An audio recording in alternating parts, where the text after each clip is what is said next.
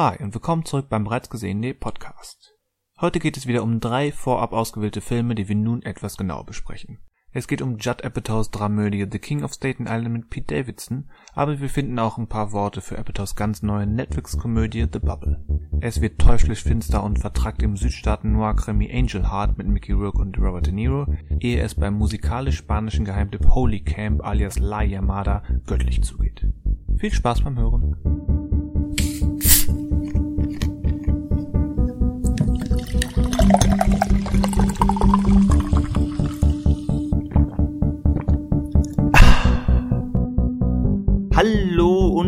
Willkommen zum bereits gesehenen Podcast. Wir sprechen über Filme und Serien, über Gott, den Teufel und über Pete Davidson. Mein Name ist Christian Westus. Schönen guten Tag zusammen.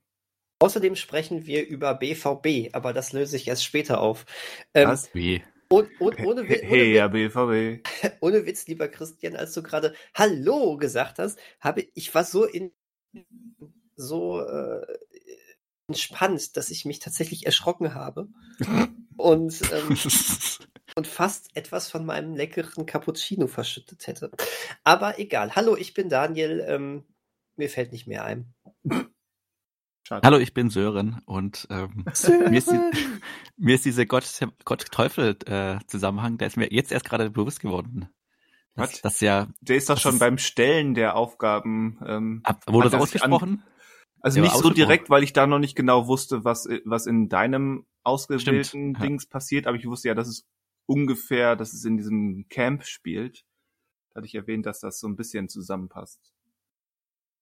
Das würde Und- ja dann ähm, jetzt mit der Daniels Kenntnis Figur- beider Filme, Ja, passt. Und King of State, also wir, ähm, der, ich, wir sprechen den Film natürlich nicht aus, soll eine Überraschung werden. Ähm, der dritte Film ähm, könnte man dann so eine Jesus-Figur vielleicht noch einbauen oder so ein Messias oder so ein geläuterter, könnte man, aber er ist, noch, Engel. er ist noch in der Wüste und wird, ähm, muss, muss der Versuchung des Teufels widerstehen. Ja. Ja, sehr christlich das Ganze jetzt hier geworden. Mhm. Ich meine, wer, wer, wer kennt nicht die heilige Dreifaltigkeit bestehend aus äh, Himmel, Hölle, Staten Island? Aber, na gut. Ja. Wären wir jetzt echte New Yorker, ähm, dann wäre das wahrscheinlich sogar irgendwie fundiert. Wahrscheinlich, ja. Himmelhölle, Staten Island. Ja, äh, wir, wir, wir, wir, wir reden heute ähm, über, über Hausaufgaben, weil jeden Monat stellen wir uns lustige Aufgaben, die äh, die jeweils anderen gucken müssen. Und dann reden wir drüber am ersten Podcast des Monats. Und Heute ist es wieder soweit. Ja, April, April, ach nein, Moment, Nee, ist schon zu spät. zu spät. Zu spät. Tja. Aber das, ich finde, die Welt hat sich den besten April, oder zumindest das deutsche Wetter hat sich den besten April-Scherz seit Jahren erlaubt. Mhm. Mann, Mann, Mann. Ja, darüber muss man. Wir hätten eigentlich wieder einen Schnee-Podcast aufnehmen können Hätten wir, anlässlich ja. des Ereignisses. Letzte Woche habe ich noch Leute gesehen, die barfuß durch die Öffentlichkeit liefen. Im Supermarkt vor mir lief einer barfuß herum. Und jetzt muss man die Stiefel und den Winterparker nochmal aus dem Schrank holen. Eieiei. Ja, das ist schon verrückt. Aber Ah. genug vom Wetter. Genug vom Wetter. Machen wir die, stellen wir die Wetterfrage des Podcasts. Na, was habt ihr denn so gesehen? Außer Schnee.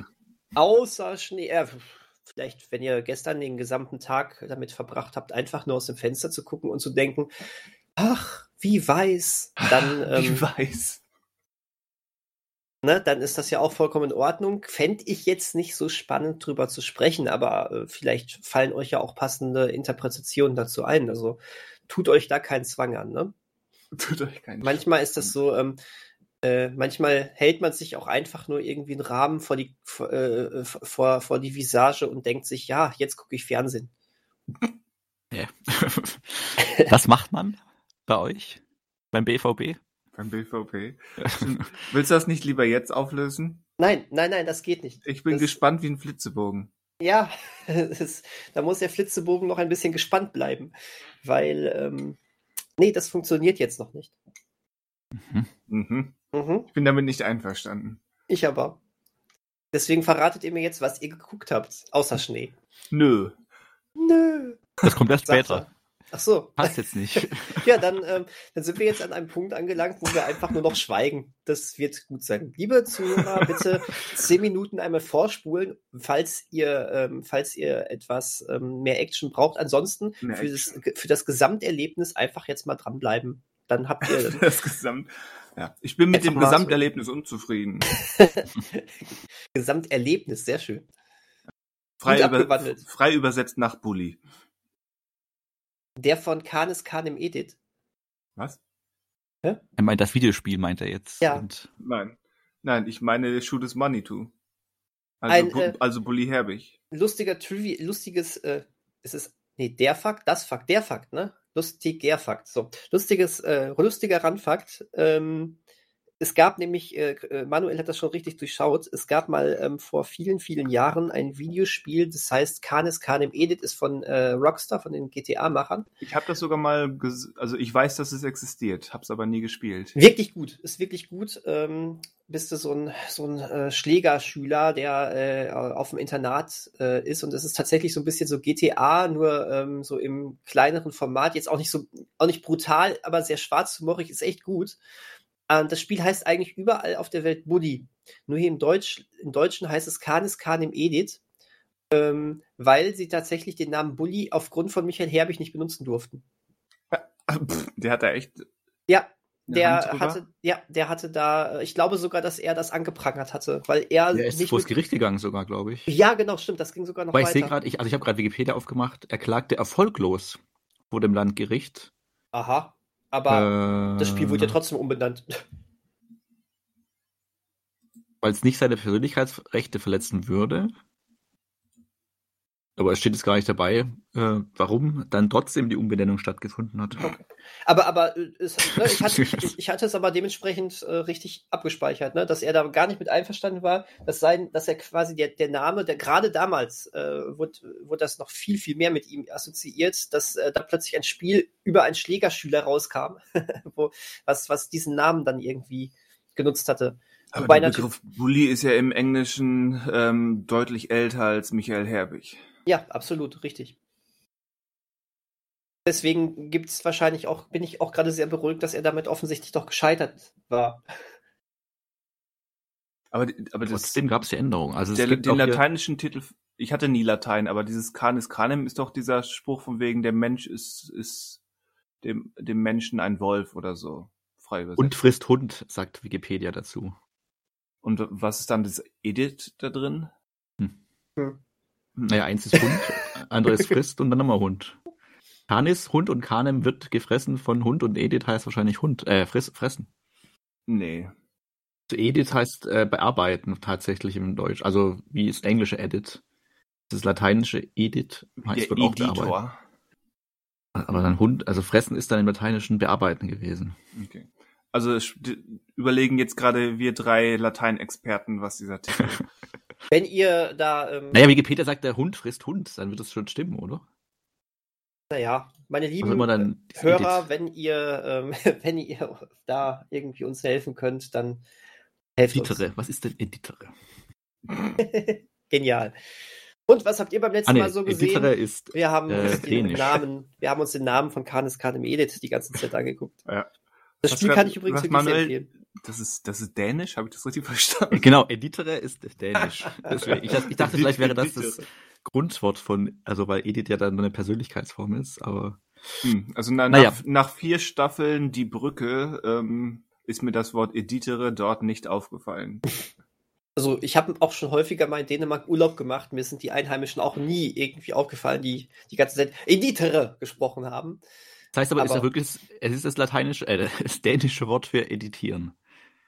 Wahrscheinlich heißt es halt, Moment, kann man die Aussprache hören? Es spricht sich etwas anders aus. Etwas anders.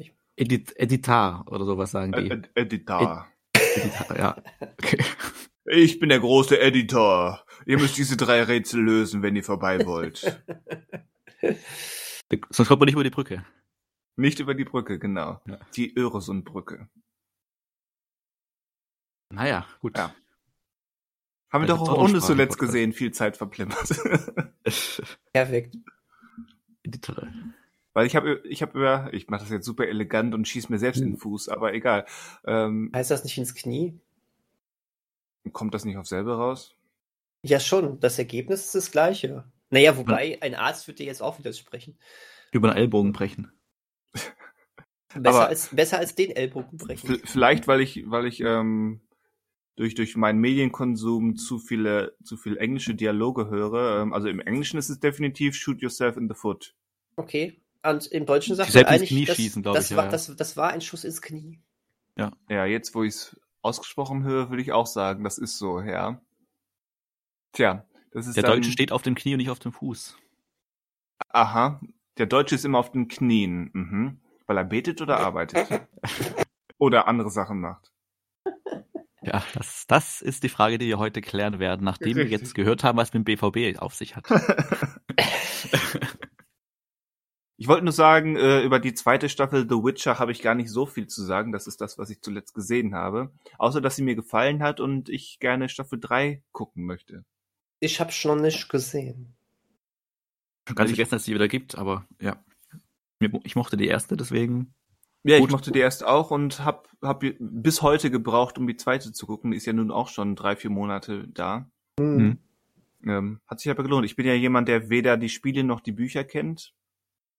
Aber ähm, ich, ich fand das sehr nett. Es gibt vielleicht so ein paar Figurenversoftungen, die man eleganter hätte lösen können. Aber insgesamt äh, macht das macht das Spaß und ähm, auch die die Eskalation und die Dramatik dahinter ist ganz gut. Wobei ich das fantastische spannender fi- finde als die politischen Intrigen, die da mit reinspielen. Also alles alles mit äh, Geralt und und Ciri ist interessanter als ähm, als die Fehde zwischen den Menschen und den Elben und die Städtenamen, die ich immer noch nicht hundertprozentig auseinanderhalten kann. Hm. Wie gut kommt man wieder rein? Ich muss nämlich gestehen, dass ich ähm, die Hintergründe von Staffel 1 nicht mehr, nicht mehr zusammenkriegen würde. Ja, ich konnte, ich habe, ich hätte auch nicht mehr im Detail erzählen können. Man kriegt natürlich, wenn, man- wenn du Staffel 2 startest, du kriegst so einen anderthalbminütigen Was bisher geschah Block. Der ist ganz nett. Es gibt aber so ein paar Details, wo, wo zumindest ich überlegen musste, Moment, wie war das jetzt genau? Wie, wie sind diese beiden Figuren, die sich jetzt wiedersehen, auseinandergegangen? Hm. Wer war diese Visage nochmal? War- Auf wessen Seite stand er? Also so, so ein paar Lücken waren bei mir, aber ähm, aus dem Kontext ergibt sich, wurden die meisten dieser Fragen dann einigermaßen klar. Aber vielleicht eine Minute nachdem ähm, die Szene eigentlich wichtig war. Ja, das, das ist immer, Weil man sie halt dann eben erst-. Aus, ausgespielt sehen musste, um zu verstehen. Ach ja, so war das. Hm. Jetzt, jetzt verstehe ich die, den ersten Dialogsatz in dieser Szene, die mir gerade geholfen hat zu verstehen, wie es war. Das ist halt die Kacke bei Serien, ne? Also ähm, jetzt, jetzt theoretisch ist mein erster Impuls, weil ich sowieso echt nicht mehr so viel von Staffel 1 weiß, ach, ich gucke mir Staffel 1 noch mal an. Aber das kannst du ja nicht mehr, das kannst du ja nicht auf Ewigkeiten bringen. Wenn eine zweite Staffel kommt, dann geht das noch so. Bei der dritten Staffel wird es schon hart, aber wenn du jetzt bei Staffel 10 bist, dann guckst du ja nicht Ja. Staffel 1 bis 9 noch mal an. Ja, also bei Game of Ja. Thrones habe ich das ein, einmal gemacht. Ich habe die nacheinander geguckt und dann irgendwann, ähm, irgendwann sagen, ich glaube Staffel 5 oder 6 habe ich dann alle nochmal geguckt und dann bis Ende durchgezogen. Krass. Und Staffel 8 habe ich logischerweise ähm, nur einmal gesehen und ich denke nicht, dass das jemals wieder passiert. Wie kommt das denn? Ja, weiß ich auch nicht. Wohingegen der Witcher Spaß macht, weil er, weil er durchaus, ähm, der ist ja nicht einfach nur ein Fun-Fantasy-Action, ne? Da, da passiert durch was, durchaus was, die Figuren sind ganz nett, aber der nimmt sich jetzt nicht zu ernst und ist jetzt nicht zu möchte gern episch nach dem Motto, hier die, die große, die große, das große Trara und so weiter. Obwohl es um, um viel geht, aber es ist nicht so mit Bedeutsamkeit aufgebauscht, wie die Mhm. späteren Game of Thrones Staffeln. Und das, ähm, wie endet denn diese Staffel? Also ist es erstmal wieder abgeschlossen für sich oder, weil ich weiß gar nicht, ob eine dritte Staffel schon angekündigt wurde, aber ist es abgeschlossen in einer Form oder endet das irgendwie in einem großen Cliffhanger? Weil ich glaube, Staffel 1 war ja in sich zumindest mehr oder weniger geschlossen, habe ich jetzt, also aber auch Also, also ja, nicht geschlossen Staffel 1, aber ähm, definitiv wäre, wäre da jetzt Ende gewesen, damit hätte man leben können. Ähm, Mhm. Staffel 2 endet natürlich auch an so einem Punkt, da ist was vollbracht worden. Quasi wie ein Kapitelende. Aber ich finde, hier ist noch mehr in der Schwebe, was man definitiv weiter verfolgen möchte. Mhm. Also ist nicht ganz so sauber. Okay. Aber Staffel 3 und eine Spin-off-Serie, glaube ich, sind ja schon angekündigt. Oder Ach so, ist ah, okay. Prequel-Serie oder so. Irgendwie so. Ja, so ein, oder ist es so ein Anime, nee, ist das sogar schon Ja, erschienen? den, Ich meine, den, den, genau, stimmt, den gab's ja auch schon, den habe ich noch gar nicht Ja. gesehen. Ja. Aber Der, irgendwas, der, irgendwas anderes gibt es auch noch. aber der, der, der spielt ja auch, das, der spielt auch explizit in dem Serienuniversum, ne? Der hat Ja. damit, glaube ich, schon ziemlich was zu tun. Okay, Der, hm. der ist offiziell Kanon. Ja. Ja, ja, ich muss mich damit mal auseinandersetzen. Mal wieder. Ich habe letztens meine Netflix-Liste äh, sehr, sehr ähm, rigoros bereinigt, weil da so viel Zeug drin stand, was ich mir mal so auf die Merkliste gesetzt habe, weil es ganz okay klang. Ich habe so viele rausgeworfen und jetzt stehen da immer noch überraschend viele Sachen drauf, aber wirklich wesentlich weniger als vorher und die möchte ich auch wirklich sehen. Und, der, und Witcher Staffel 2 und der Anime, die gehören da natürlich zu. Aber äh, ich, ich, mir fiel dann auf, dass ich auch Black Mass noch gar nicht gesehen habe. Der ist auch gut. Ja, ich weiß. Und ich, da ich die beiden ähm, anderen Serien von ihm ja mochte, die Haunting-Serien, ähm, bin ich da eigentlich auch ziemlich, ziemlich heiß drauf. Wobei jetzt warte ich auch schon, jetzt kann man eigentlich schon fast wieder noch ein halbes Jahr warten, dann ist wieder Halloween. Das ist eigentlich mal die schönere Zeit für sowas. Wobei auf der anderen Seite sagtest du ja auch, das ist gar nicht so sehr Horror. Nein. Eh Der- mehr der so ist- Drama mit Horror. Wie gesagt, Hi- Hill House war ja schon ähm, eine Genrefusion. Äh, Bly Manor war ja noch, noch mehr Drama als Horror, wie Mhm. ich sagen würde. Und Black Mass geht noch weiter in diese Richtung. Ah, Dass man okay. sich vom, also wirkliche Horrorfreaks werden wahrscheinlich von Black Math äh, nicht, jetzt habe ich Black Math gesagt. Black, Black, Die, die Black, schwarze Black, Mathematik. Die uh. schwarze Mathematik, das, das ist ähm, die Horrorvariante für jeden Abiturienten. Ja. war gerade bei Black Mass mit, ähm, mit Johnny Depp und dachte, warum schmeißt er jetzt gerade diesen Titel da rein? Bis ich, Okay. bis ich dann ich kurz gebraucht habe, es geht gar nicht um den Film, es geht um die Serie. Ich war jetzt einfach nur bei Netflix, genau. Und Ja. den ganzen Sachen, die da rausgehauen werden. Naja, gut. Na, ich bin ja immer noch im Teufelskreis aus äh, Hausaufgaben. Wenn die Hausaufgaben abgehakt sind, dann kommen die 99 Cent Deals, die alles auslaufen und das ist gerade so. Und gleichzeitig habe ich so eine Liste aus mit Filmen aus dem letzten Jahr, die ich irgendwie so noch gerne anschauen möchte. Ich komme gerade gar nicht mehr dazu, was anderes. Also natürlich Luxusproblem, aber Ja. äh, ja. So ein richtig schönen Klassiker. Dazu kommt man gar nicht mehr. Ja, wenn es jetzt so etwas gäbe wie das Kultkino, Tja, das leider gestern gestern beendet wurde. sein furioses Finale hatte. Furios. Ähm, aber ähm, ich würde sagen, alles gut, Fellas. wow. Äh, vielleicht geht's ja irgendwie doch noch weiter. Aber anders. Aber wir Anders.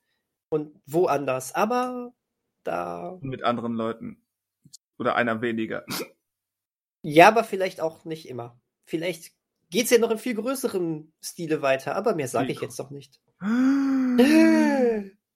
Aber hat nicht Netflix gesagt, dass man das schon verkünden kann? ja, pst. Doch, so. nicht, doch nicht hier so mit Insidern rum, rumteasen. Richtig. Das wär's. So eine Mischung aus Podcast, Stranger Things und The Floor is Lava. das, jetzt, ey, okay, dieses Konzept möchte ich jetzt wirklich spaßeshalber entwickeln.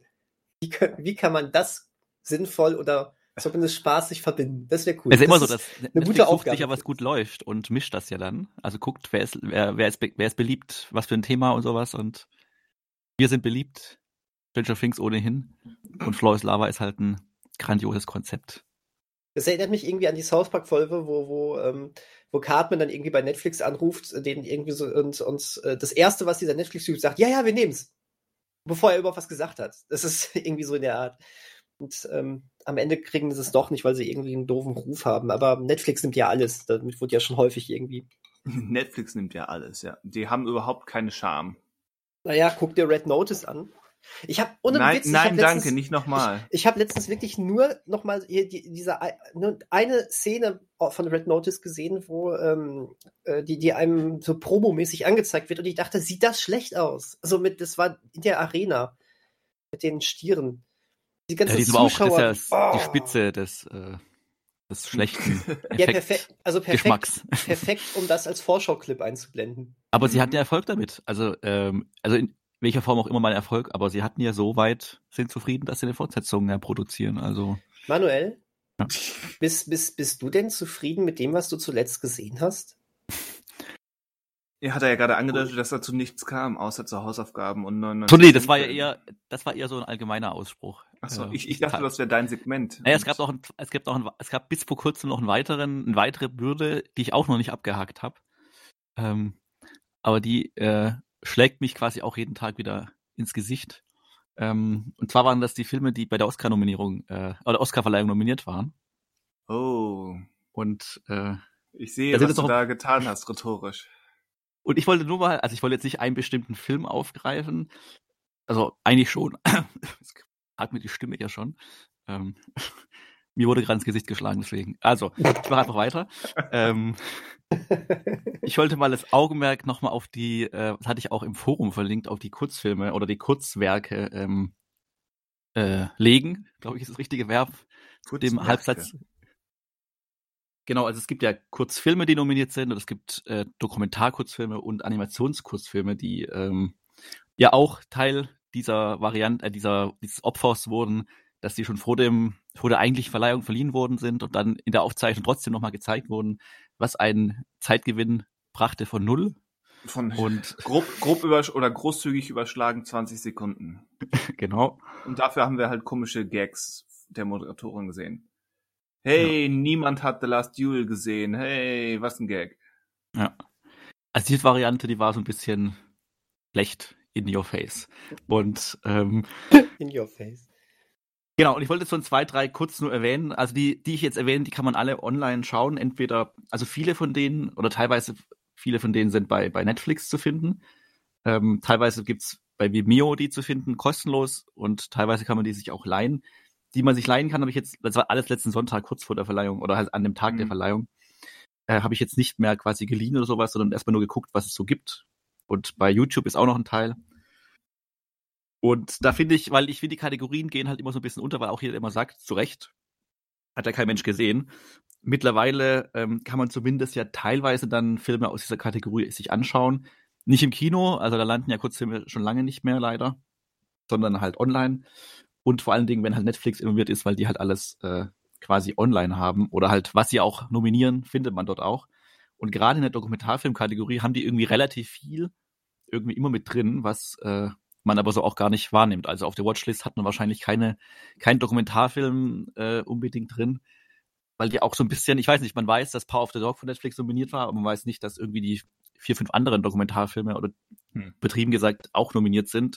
Die werden aber auf der Hauptseite nicht so präsent irgendwie angezeigt. Also die kommen einfach unter ferner Liefen. Und zwar, also einmal, äh, ich glaube, das ist der prominenteste, weil er auch gewonnen hat bei den Kurzfilmen, aber ich erwähne nur nochmal, ähm, der Film von und mit, äh, ich weiß gar nicht, sagt Riz, heißt der Riz Ahmed oder Riz, also Riz Ahmed, der, Riz äh, Ahmed, ja, ich glaube schon. der Schauspieler, der letztes Jahr schon nominiert, nominiert war für Sound of Metal. Und man kennt ihn sonst noch aus weiteren Na Nightcrawler. Nightcrawler zum Beispiel, genau, Nightcrawler zum Beispiel, genau. Ähm, dessen, also er hat den quasi mit created, den Film, und spielt auch die Hauptrolle. The Long Goodbye heißt der. Den findet man bei YouTube zum Beispiel, der geht nur elf Minuten. Der ist jetzt vielleicht, äh, die, also die, der In, also ich erwähne den Inhalt jetzt nicht, sonst nimmt es vielleicht einiges vorweg, aber ähm, der lebt so ein bisschen von den letzten drei, vier Minuten. Das ist vielleicht jetzt auf der formal-ästhetischen Ebene jetzt alles nicht so innovativ oder sowas oder besonders, aber quasi die Aussage und wie das dann quasi gemacht wird, relativ effektiv. Ich habe jetzt aus der Kategorie leider, ich überlege gerade, glaube ich, die anderen vier Filme waren alle nicht, doch ein, nee, ich glaube, sonst habe ich, glaube ich, keinen gesehen oder waren auch nicht online. Deswegen habe ich da keinen direkten Vergleich, wie die anderen so waren. Und ob nur der Name jetzt quasi, also sein bekannter Name dafür gesorgt hat, dass er halt auch äh, ausgewählt wurde, weil vielleicht die Akademie nicht alle Filme geschaut hat und dann geguckt hat, oh, den kenne ich doch, Tja. dann nehmen wir den. Aber der ist auch nicht schlecht, also den kann man sich echt mal anschauen bei YouTube. The Long Goodbye.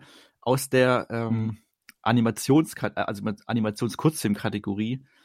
Ähm, es gibt einmal den Netflix-Animationsfilm, ich weiß gar nicht, wie der im Deutschen, also im Englischen heißt der Robin Robin. Ich weiß gar nicht, wie er im Deutsch. Ich gucke gerade, ob ich den deutschen Titel finde. Aber wenn man Robin Robin sucht, dürfte man es auch finden. Ja, der, den habe ich sogar schon auf meiner Playlist, aber immer noch nicht gesehen. Schon seit Der Wochen. spielt halt, genau, der spielt halt an Weihnachten. Deswegen kann man sagen, ist vielleicht eher ein Weihnachtsfilm. Aber also ich habe jetzt auch letzten Sonntag gesehen und jetzt liegt ja auch Schnee. Also hat er dann auch gepasst. Du warst so es also in Schuld. Ja, ich war das. Ich bin schuld, weil ich den am letzten Sonntag geschaut habe. Ähm, ein ganz nettes äh, quasi Animationsmusical. Ich bin mir jetzt gerade gar nicht sicher, ob der sogar auch gewonnen. Nee, hat der nicht? Nee, der hat nicht gewonnen. Ich glaube, der hat nicht gewonnen. Ähm, der war aber der große Favorit. Ähm, ist nett von der Animations her, ist, die Lieder sind ganz nett, die Geschichte von einem, ich glaube, es ist ein Rotkehlchen, was bei einer Mäusefamilie landet und fortan eine Maus werden will und lernt, wie eine Maus zu leben Mhm. ist ganz nett.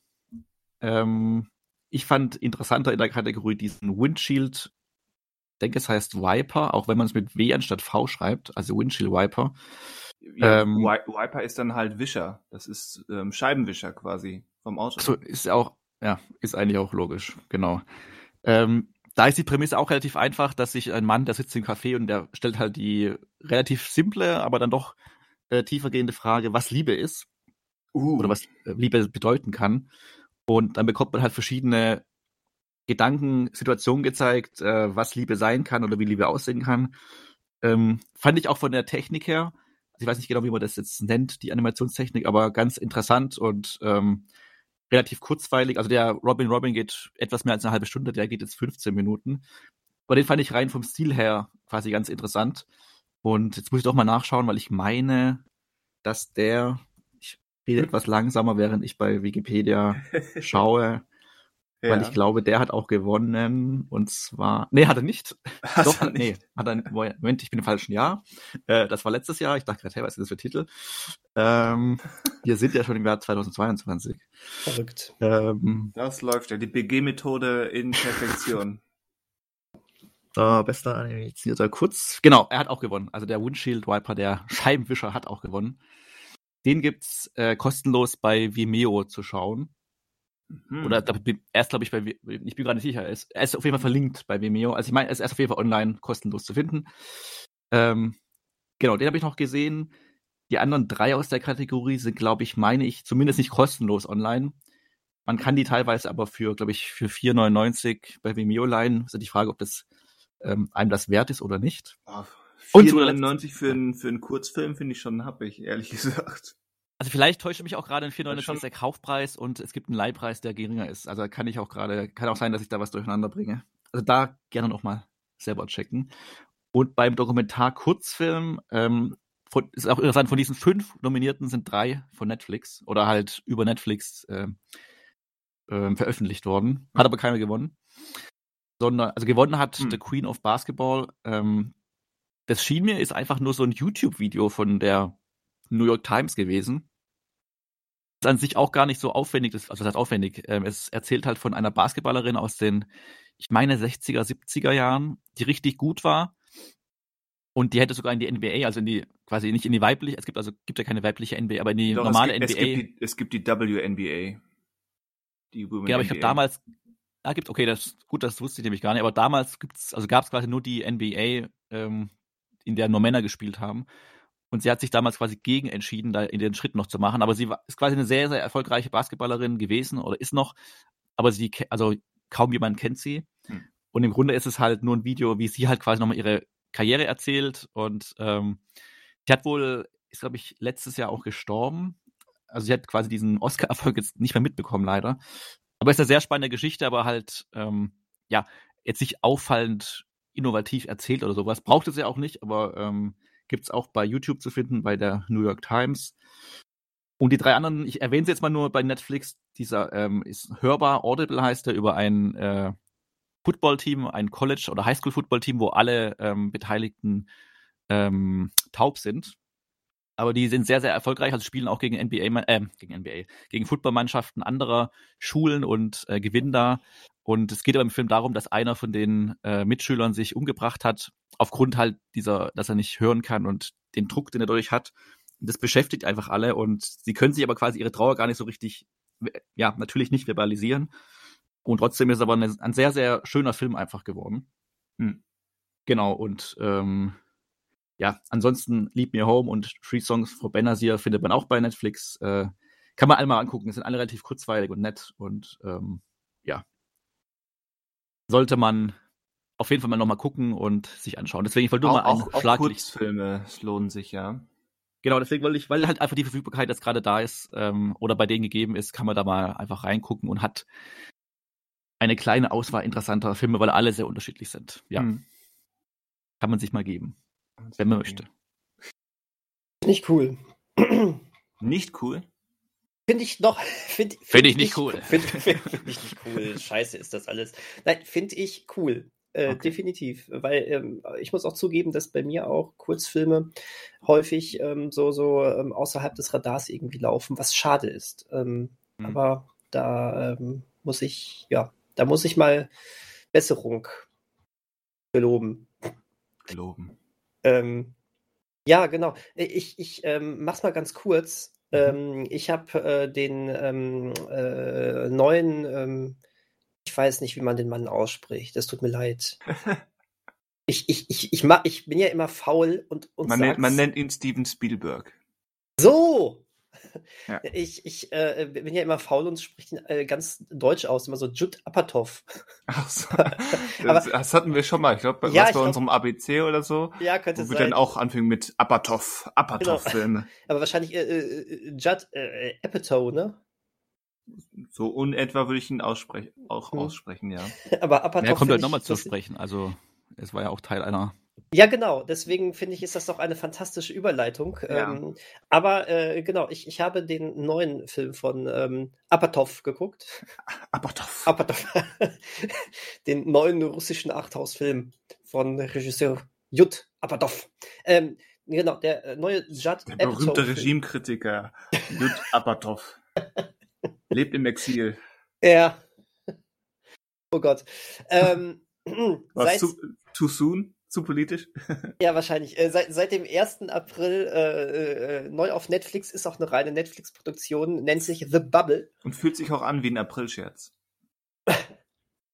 Ähm, ja, vielleicht. Ähm, äh, äh, wobei, mir, mir, hat, er- mir hat er ja wirklich durchaus gefallen. Ähm, der ist sehr unfokussiert, aber er, er, er hat mir unglaublich viel Spaß bereitet. Also, äh, das Ganze ist, ähm, ist äh, eine, ja, so ein bisschen so Hollywood-Satire und ähm, ähm, Corona-Comedy. Und zwar über einen Haufen von Schauspielern, die ähm, in, ja, theoretisch in Quarantäne gestellt werden und äh, eine Bubble bilden sollen, ähm, während sie ähm, einen neuen Film drehen, und zwar den sechsten Teil der riesengroßen Franchise-Reihe Cliff Beasts Die, Und- leider, die leider fiktiv ist. die leider fiktiv ist. Ähm, wir sehen ab und an Ausschnitte aus diesem äh, jetzt gerade gedrehten sechsten Teil.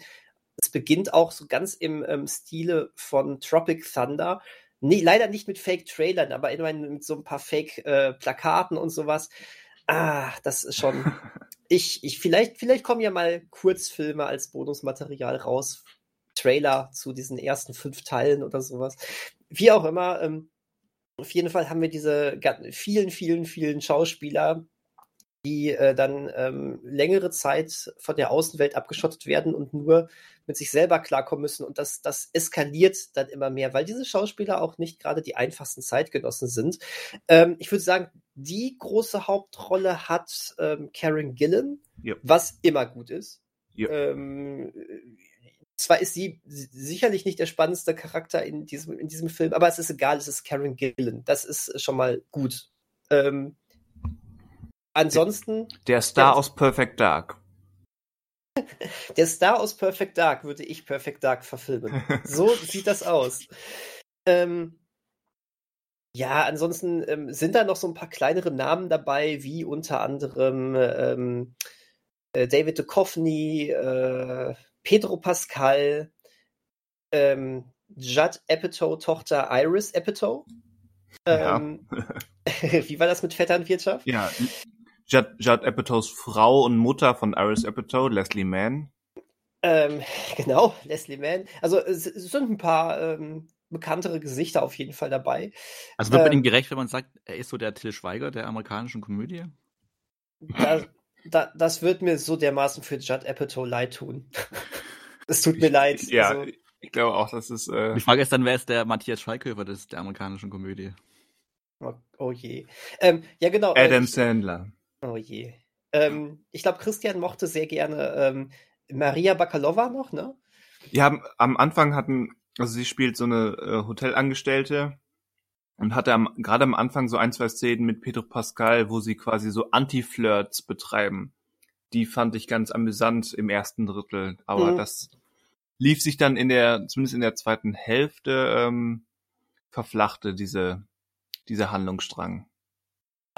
Wie so häufig bei ähm, Judd Apatow ist es so, so ganz fokussiert war das jetzt nicht. Ähm, viele, viele, ähm, ja, es wird viel improvisiert, das merkt man ja auch immer bei ihm. Ich meine, äh, er hat jetzt nicht die krasseste Bildsprache. Äh, Nee. er, er ist ähm, nicht zu Unrecht ähm, in diesem tausendmal schon erwähnten Every Frame a Painting Video über äh, Edgar Wright ist er äh, ist er schon als Gegenbeispiel Ja. ähm, herangezogen worden von wegen ja man kann auch einfach die Kamera draufhalten und seine Schauspieler ähm, spielen lassen Kann man, ja. kann man ähm, ist halt dann eigentlich kein gutes Filme machen aber ähm, ich finde es auch immer ein bisschen gemein weil ähm, es, äh, es, es funktioniert ja als das, was es ist. Ich will das jetzt hier nicht mit Edgar Wright-Filmen vergleichen. So, ähm, aber hier, hier merkt man wieder sehr, dass einfach die Leute auch viel improvisiert haben und sonst was. Da kommen mal mehr, mal weniger gut gelungene Sachen bei raus. Aber generell finde ich das alles schon sehr sympathisch. Also die spielen sehr viel mit dieser Greenscreen-Sache, weil du konntest ja fast alles nur vor Greenscreen drehen, weil ja äh, auch nicht groß irgendwo anders ähm, gedreht werden konnte. Ähm, da fand ich diese beiden Statisten, die die Dinosaurier da spielen sollten, die fand ich mal lustig, wie sie da wortwörtlich immer rumgehangen haben. Warum sind wir eigentlich hier? Ja, dann wissen die, wo sie hingucken sollen. Ach so. Das ist schon sehr lustig. Es sind ein paar, ja, so wirklich so Hollywood-Satire-Elemente drin, wie dann mal eben ähm, so ein, so ein TikTok-Girl noch in dem äh, Film reingeschrieben wird und dann auch noch mit einem, mit einem Dinosaurier so einen TikTok-Tanz aufführt, weil das ja die Leute ansprechen soll. Ähm, Ja. Hm. und wo ich, wo ich, wo ich auch fast schon fand, ja, so weit sind wir da manchmal auch gar nicht von entfernt.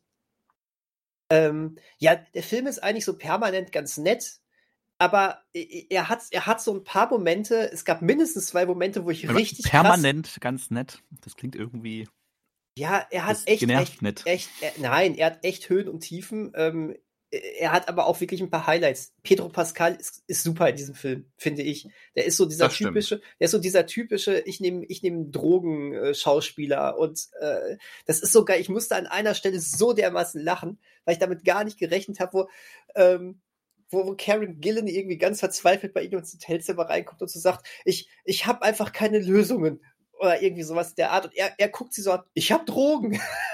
Und dann, und dann nehmen sie einfach Drogen, dann wird das so nach richtig geilen äh, äh, Montage dann irgendwie. Das, das, das war schon irgendwie geil. Oder wo er, wo, wo er da diese, wo du sagtest, Christian, das ist wie aus so einem David Cronenberg-Film auf einmal.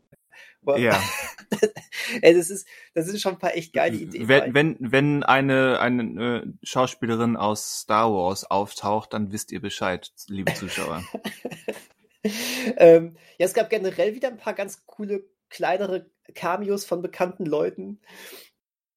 Und ähm, äh, ja, also die, die zwei riesengroßen Lacher waren eigentlich, die kamen relativ schnell hintereinander. Ich glaube, die haben sich aus dieser Drogenszene ergeben. Das war so eine, ähm, so eine Szene, wo plötzlich, wie nennt man diesen Effekt nochmal, Christian? Mit diesen digitalen Deep. Deepfake, Deepfakes. Die, genau, wo so, wo, so, wo- so mit diesen Deepfakes komplett gespielt worden sind, wo David Duchovny den wunderbaren Satz auch einmal sagt, hör auf, Benedict Cumberbatch zu sein.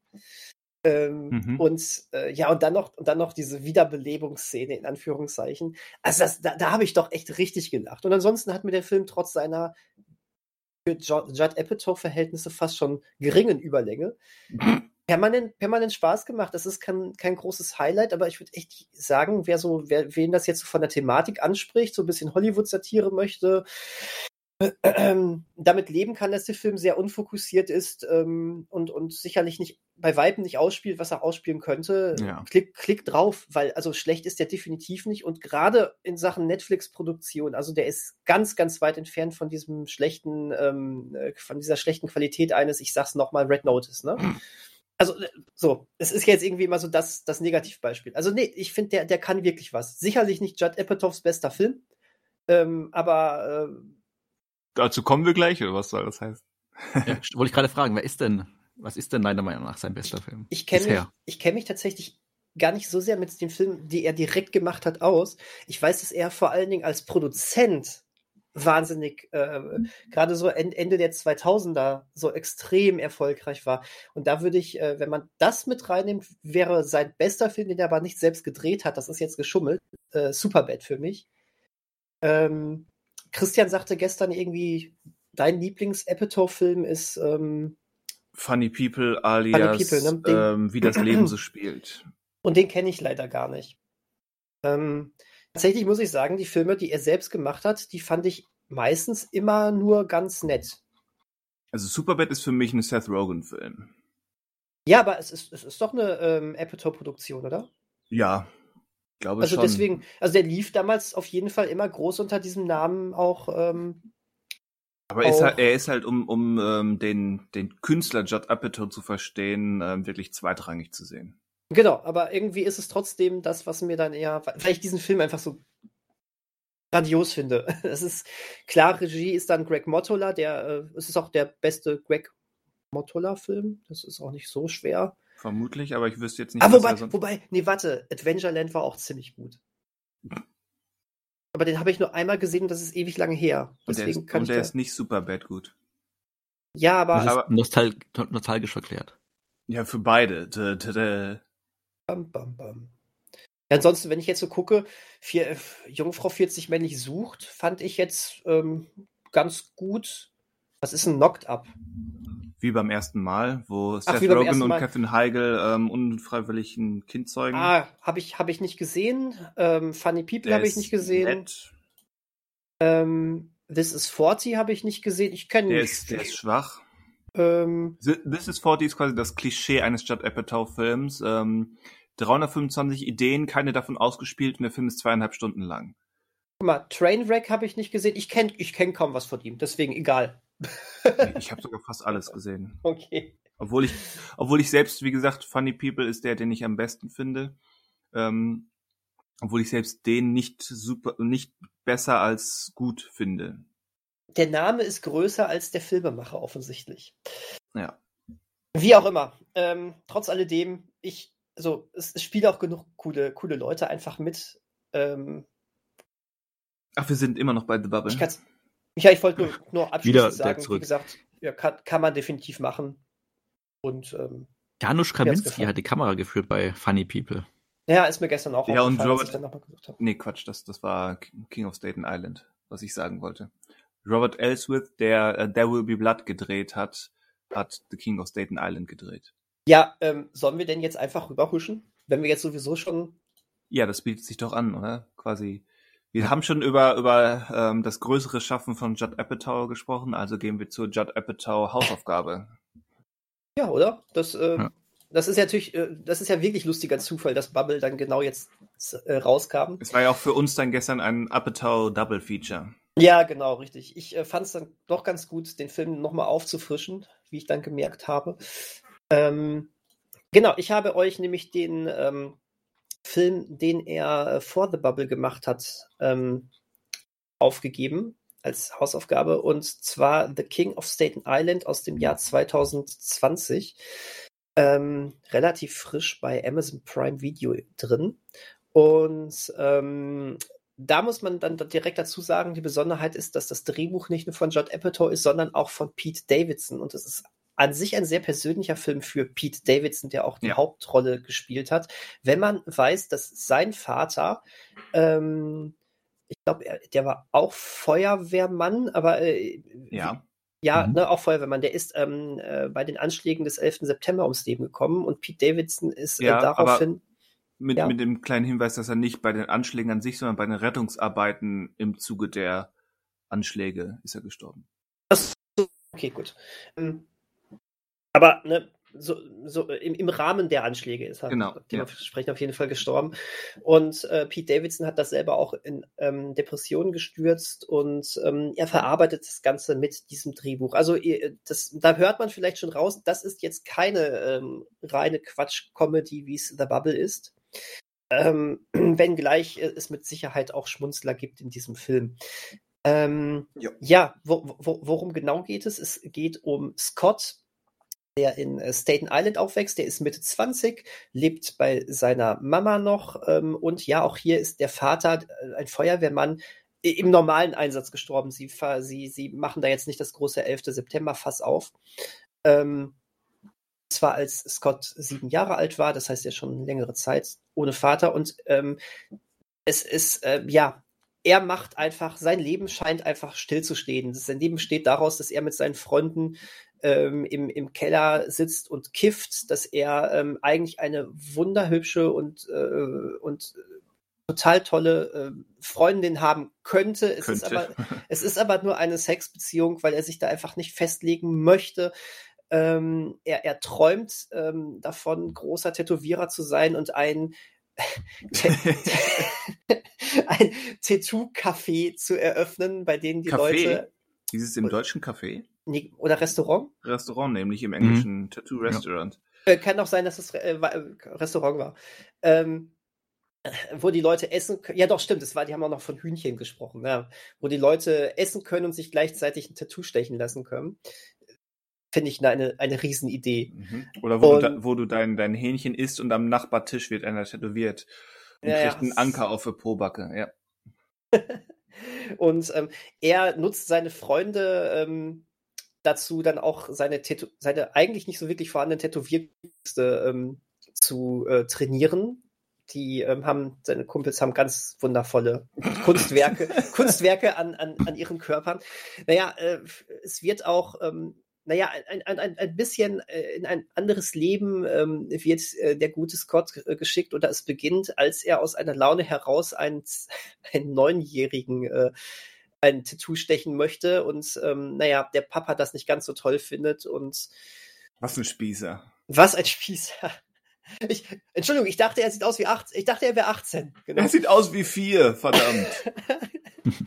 ähm, ja, und ähm, so äh, ändert sich allmählich etwas in äh, Pete's Leben und ähm, ich glaube, mehr braucht man jetzt nicht verraten. Und das war der Film, den ich euch diesmal aufgegeben habe. Und lasst uns doch mal drüber reden. Ansonsten wäre es auch doof gewesen, wenn ich ihn euch aufgegeben hätte.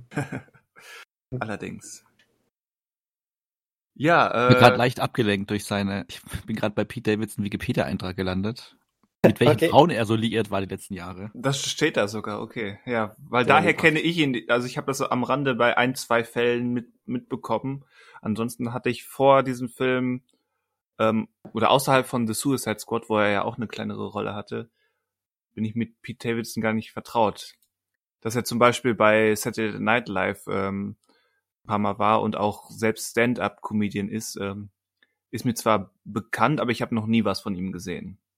Deswegen kenne ich ihn wirklich nur so als als ja ähm, Tabloid-Person, was natürlich, ich weiß, dass es unfair ist und ihn reduziert, aber ja, das war meine Assoziation mit ihm.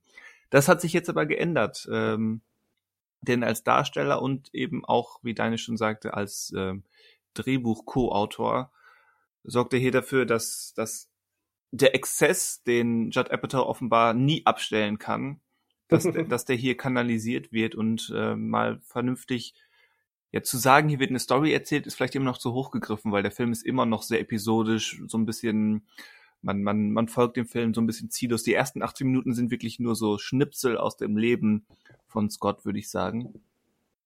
So erst in, in der letzten Dreiviertelstunde ähm, gefühlt ähm, mhm. kommt, kommt äh, ein etwas Plot-ähnliches da ins Spiel.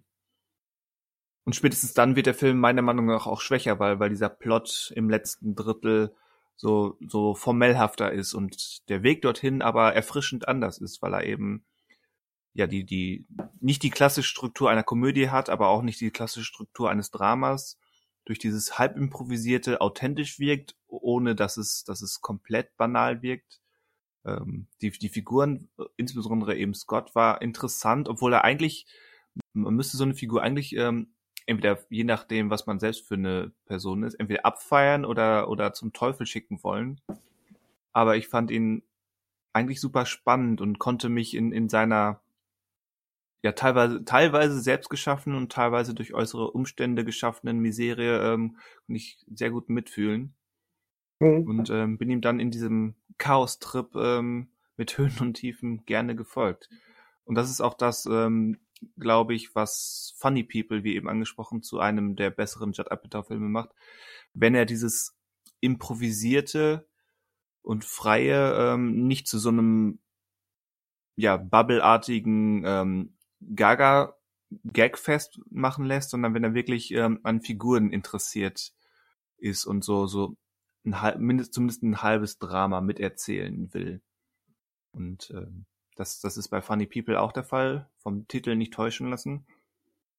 Und hier eben auch. Andererseits, man könnte jetzt argumentieren, This is 40 wollte das auch sein und ist krachend gescheitert. Also, hm. Aber ja, hier und bei Funny People ist das ähm, für mich sehr gut bis sehr gut gelungen. Mhm. Ähm, dem würde ich auch erstmal zustimmen, weil ich auch das Gefühl hatte, dass so in der zweiten Hälfte oder letzte Drittel, ähm, dass es gar nicht daran lag, dass der Film so lange geht. Also, was heißt so lange? Er geht halt zwei Stunden 17, was vielleicht für eine, für eine Komödien oder für eine Komödiendrama vielleicht ungewöhnlich ist. Also, dass er nicht zu lang wurde, der Film, aber dass der halt auch, ähm, also dann quasi im letzten Drittel mehr erzählen will oder es zielführender wurde oder er halt so eine richtige Entwicklung dann auch bringen möchte oder so eine Wendung in seinem Leben oder so ein, ja, ja eine Sache, die halt ihn erstmal wegbringt von diesem Rumflanieren durchs Leben, dass das ähm, als Film vielleicht mehr Plot bietet oder einfach mehr Dramaturgie bietet, aber die erste, die ersten zwei Drittel dahingehend besser funktioniert haben, weil er ja so, schon dann die Figur, also zumindest die, also auf jeden Fall auch die Hauptfigur oder alle anderen Figuren irgendwie ernster nimmt und es dann auch authentischer wirkt oder nachvollziehbarer wirkt, wenn es halt nicht irgendwie so klare Wendepunkte oder entscheidende Veränderungen gibt, die ihn dann irgendwie in seiner wird ja nicht, also hat ja diesen Tod des Vaters, der ihn einfach beschäftigt und der ihn dann auch so in die zum Teil vielleicht auch in die Depression einfach führt, aber also niedergeschlagen macht und so ziellos werden lässt und so planlos. Aber das wirkt halt authentisch und dann kann der auch zwei Drittel lang der Film so hin und her gleiten und nur halt so ein bisschen von ihm erzählen, von seinen Freunden erzählen und vom Alltag, genau, ohne ja. dass das irgendwie jetzt einem klaren Plan oder einer klaren Dramaturgie folgt oder einem klaren Ziel, weil es halt so, also die, die Figur an sich einfach so funktioniert. Und ich glaube dann am Ende, es ist nicht so, dass der zusammenbricht, der ganze Film am Ende, oder dass es dann irgendwie nein, schlechter nein. wird. Aber es, es fehlt dann, also der verliert so ein bisschen das Authentische dafür, dass er dann halt irgendwie, also auch das Ende des Films ist ja jetzt nicht so klar und deutlich, dass er dann irgendwie ähm, sein Ziel erreicht oder irgendwie an einem Endpunkt ankommt. Also er endet ja unbedingt offen, aber zumindest verändern sich ja auch Dinge, was völlig okay ist. Aber ich finde, dass es davor nicht zwei Drittel lang hätte dahingehend sein müssen, schon dass sich einfach so quasi so Plot an Plot oder halt Veränderung an Veränderung irgendwie an sich reiht, sondern dieses Hin- und Hergleiten und erstmal gar nicht zielführend sein, sondern hier ergibt sich mal was und hier hat man das Gefühl, äh, es verändert sich was bei ihm oder es tut ihm was gut und dann vielleicht doch nicht oder er fällt dann doch wieder zurück oder es ist doch irgendwie, es führt nirgends hin hat eigentlich zu dem Film oder beziehungsweise zu der Figur einfach sehr gut gepasst und ähm, ja. rechtfertigte auch dann irgendwie, dass der Film so lang geht, wie er geht, bis eben dann am Ende quasi, ähm, also ich finde auch jetzt nicht, dass er zu lange ist, aber ähm, ich weiß gar nicht, ob es am Ende diese Leute, also es ist auch keine Läuterung in dem Sinne, aber man hätte vielleicht noch Nein, mehr da, einfach da auf diese halt Figur vertrauen können. Da kommt halt so ein Element von, von er, er bekommt eine Art Durchblick auf in und durch sein Leben, wohin er mhm. gehen will vorher war es halt dieses ziellose Herummeändern. Ja. Was will ich eigentlich mit meinem Leben? Und eigentlich will ich nur Tattoos und, und das Tattoo-Restaurant machen und hier ein Kumpel und da, oh, jetzt muss ich mit den Kindern ähm, des neuen Freundes meiner Mutter zur Schule gehen und, und solche Episoden. Ja. Und zum, en zum Ende hin kommt dann plötzlich so eine Idee oder so ein Impuls, wie er sein Leben auf die Reihe kriegen könnte. Und das war mir, wie gesagt, es, wie du schon sagst, Manuel, das würde ich auch sagen, es war nicht schlecht, es war auch nicht störend, Mhm. Es war nur marginal zu lang, aber es war mir dann zu simpel. Und vielleicht, vielleicht auch in der Art, wie diese Auflösung oder wie dieser Impuls gestaltet wurde, ähm, war es mir vielleicht auch zu klischeehaft. Ja, ja. Ich weiß ja nicht, wie sehr wir jetzt in Spoiler gehen wollen. Deswegen lasse ich das mal erstmal mit, mit klischeehaft zu stehen. Ich weiß auch nicht, wie ehrlich dann Pete Davidson, ähm, also ich wir kennen jetzt seine Geschichte nicht, wie, also wir kennen jetzt aktuell, wie er halt als Person des öffentlichen Lebens so agiert und wie erwähnt schon diese verschiedenen Beziehungen hat mit Frauen, was ja auch nicht schlimm ist, also was überhaupt nicht, aber ähm, da hat der Film, also da hat der Film, glaube ich, jetzt so ein Ende oder so einen Touch bekommen, den doch wahrscheinlich sein richtiges Leben in der Form ja nicht erhalten hat. Also ich weiß jetzt nicht, wie er quasi im echten Leben diesen Tod des Vaters verarbeitet oder verarbeitet hat oder wie er da quasi irgendwie, also den Frieden, mit, also ich weiß nicht, ob er jemals dann Frieden mit sich finden kann bei sowas, aber ähm, da weiß ich nicht, wie er, also wie viel das Ende oder das letzte Drittel, wie viel das noch von ihm ist oder mit ihm quasi vereinbar ist und ähm, was da halt wirklich drin ist, um es halt als Film irgendwie auf eine, eine, bestimmte Richtung zu führen. Das fände ich irgendwie ganz interessant, aber zu wissen, wie er dann, also klar, er hat ja den Film mitgemacht, also er wird es schon irgendwie auch beeinflusst haben. Aber das, das wirkt halt so ein bisschen so, da würde mich interessieren, wie er im echten Leben, also das weitergegangen ist. Auch wenn natürlich im Film viel fiktiv einfach ist, aber so die Grundkonstellation oder das Grundproblem ist ja das, was auf ihm basiert. Er ist ja im Film auch kein Stand-up-Comedian oder sowas. Aber das sind so, also ich glaube halt, dass seine Gefühle in echt interessanter sind als das, was dann quasi im letzten Drittel über ihn oder seine Figur noch erzählt wird. Also könnte ich mir vorstellen. Aber es ist vielleicht auch eine, eine Hoffnung für ihn. Vielleicht ist mhm. es sogar ganz wichtig, dass es, ähm, dass, dass es äh, doch relativ, ähm, ähm, da, ja, dann doch relativ herkömmlichen dramaturgischen Mustern am Ende, ähm, dass es, dass es die eben bedient am Ende, ähm, weil, weil vielleicht war das für ihn so ein bisschen, ja, jetzt habe ich mich so sehr wiedererkannt in dieser, in dieser Figur des Scott, ähm, und diese, dieses, diese Struktur, die dann am Ende reinkommt, dieser doch etwas bessere Blick auf die Welt, wo es hingehen soll und wie ich eigentlich mit den Menschen umgehen soll oder wie ich mich oder warum ich mich manchmal sehr, sehr unfair denen gegenüber verhalten habe. Ähm, das ist ja vielleicht gerade so eine Art ähm, Läuterung ähm, oder Offenbarung, die er für sich selber vielleicht ja auch wünscht. Ich meine, so sehr ist es im Leben nun mal nie.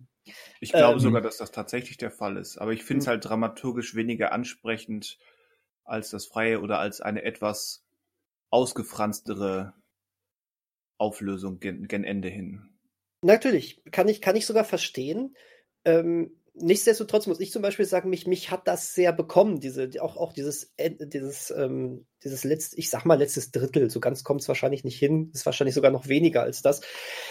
Aber äh, irgendwie, das, das hat mich bekommen. Ich habe das, das hat sich für mich sehr, ähm, sehr persönlich angefühlt. Und das, ohne dass ich bei der Erstsichtung, die jetzt schon eineinhalb Jahre oder sowas her ist, ähm, so, so richtig äh, gewusst hatte, wie sehr das eigentlich von Pete Davidson persönlich geprägt ist. Also ich habe das schon irgendwie gemerkt, oh, das, das, da, da steckt schon ein bisschen was drin. Aber mich, mich kriegen solche ähm, dramaturgischen ähm, ähm, Strukturen dann auch gerne mal also wenn sie ganz ja. gut gemacht sind, dann, dann begebe ich, dann lasse ich mich davon gerne auch ein bisschen manipulieren, muss ich immer sagen. Und für mich hat es sehr gut funktioniert. Das hat man auch die ganze Zeit ge schon gemerkt. Und auch merkt man am Ende, dass da, dass das nicht einfach so eine dahingeworfene äh, Feel-Good-Dramedy ist, sondern dass da wirklich, ähm, dass das aus einem sehr persönlich gefärbten, ja, mhm. wie sagt man, Herzen kommt.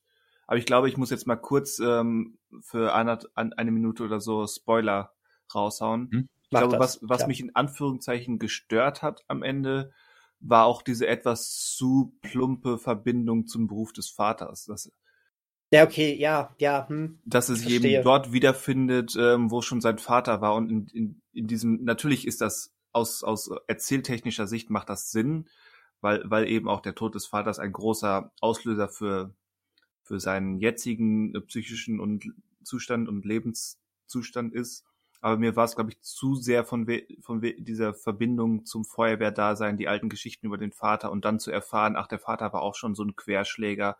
Das war mir, glaube ich, zu, zu genetisch. Ja. Und zu wenig emotional. Ja. Aber wie gesagt, das ist jetzt Kritik auf ähm, höherem Niveau.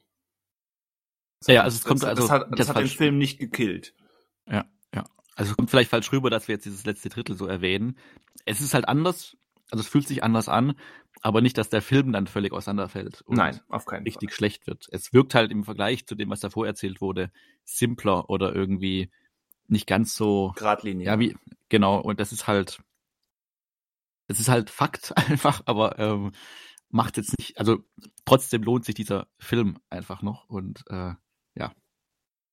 Nichtsdestotrotz, das möchte ich einfach auch nochmal noch mal ein bisschen vielleicht noch in den Vordergrund stellen, ohne dass es explizit erwähnt wird in diesem ähm, in The King of Staten Island, ist es auch ein Film, der sich irgendwo mit Depressionen auseinandersetzt. Aber und das 100 Prozent. Ja. ja, und das macht der Film ähm, wahnsinnig gut, gerade weil es nicht so, ähm, ja, so, so herausbrüllt, ich bin ein Drama über Depression oder sonst was, sondern es ist halt, es, es ist ja auch es ist ja auch eher so eine, so eine ähm, permanent leicht bis mittlere Depression, die er da die ganze Zeit hat, die ihn aber ex im extremsten Sinne äh, beeinträchtigt und am Weiterkommen hindert. Mhm.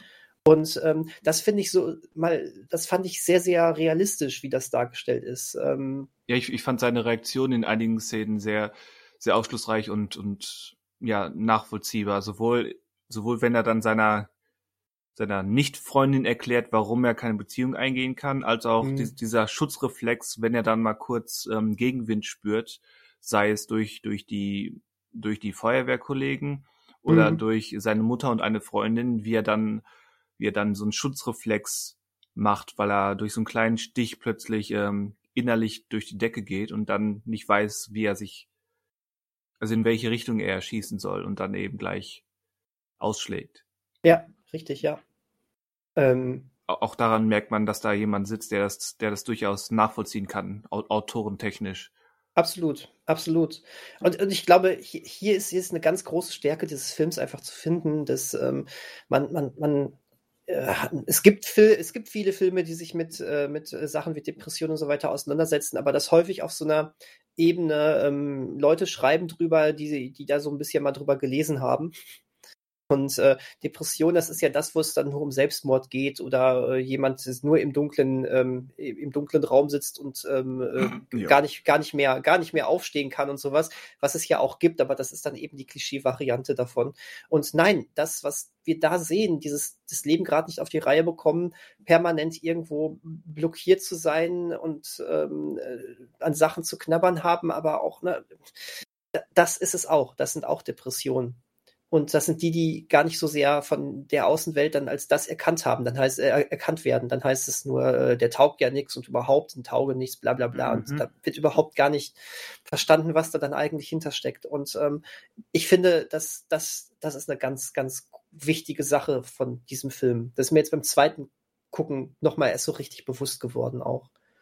Deswegen ähm, wäre es ja auch falsch, wenn man dann an diesen Film so rangeht oder das Ziel des Films gewesen wäre, ihm halt am Ende irgendwie so ein so eine Läuterung oder so ein Ende zu geben, mhm. weil es ja etwas ist, so eine Depression, also Depression, je nachdem, wie stark es ausge, ausgeprägt ist oder nicht, was ja nicht dann plötzlich weg ist oder was ja, ja irgendwie dann, ähm, ein, also in Anführungsstrichen dann, wo man dann geheilt ist oder sowas.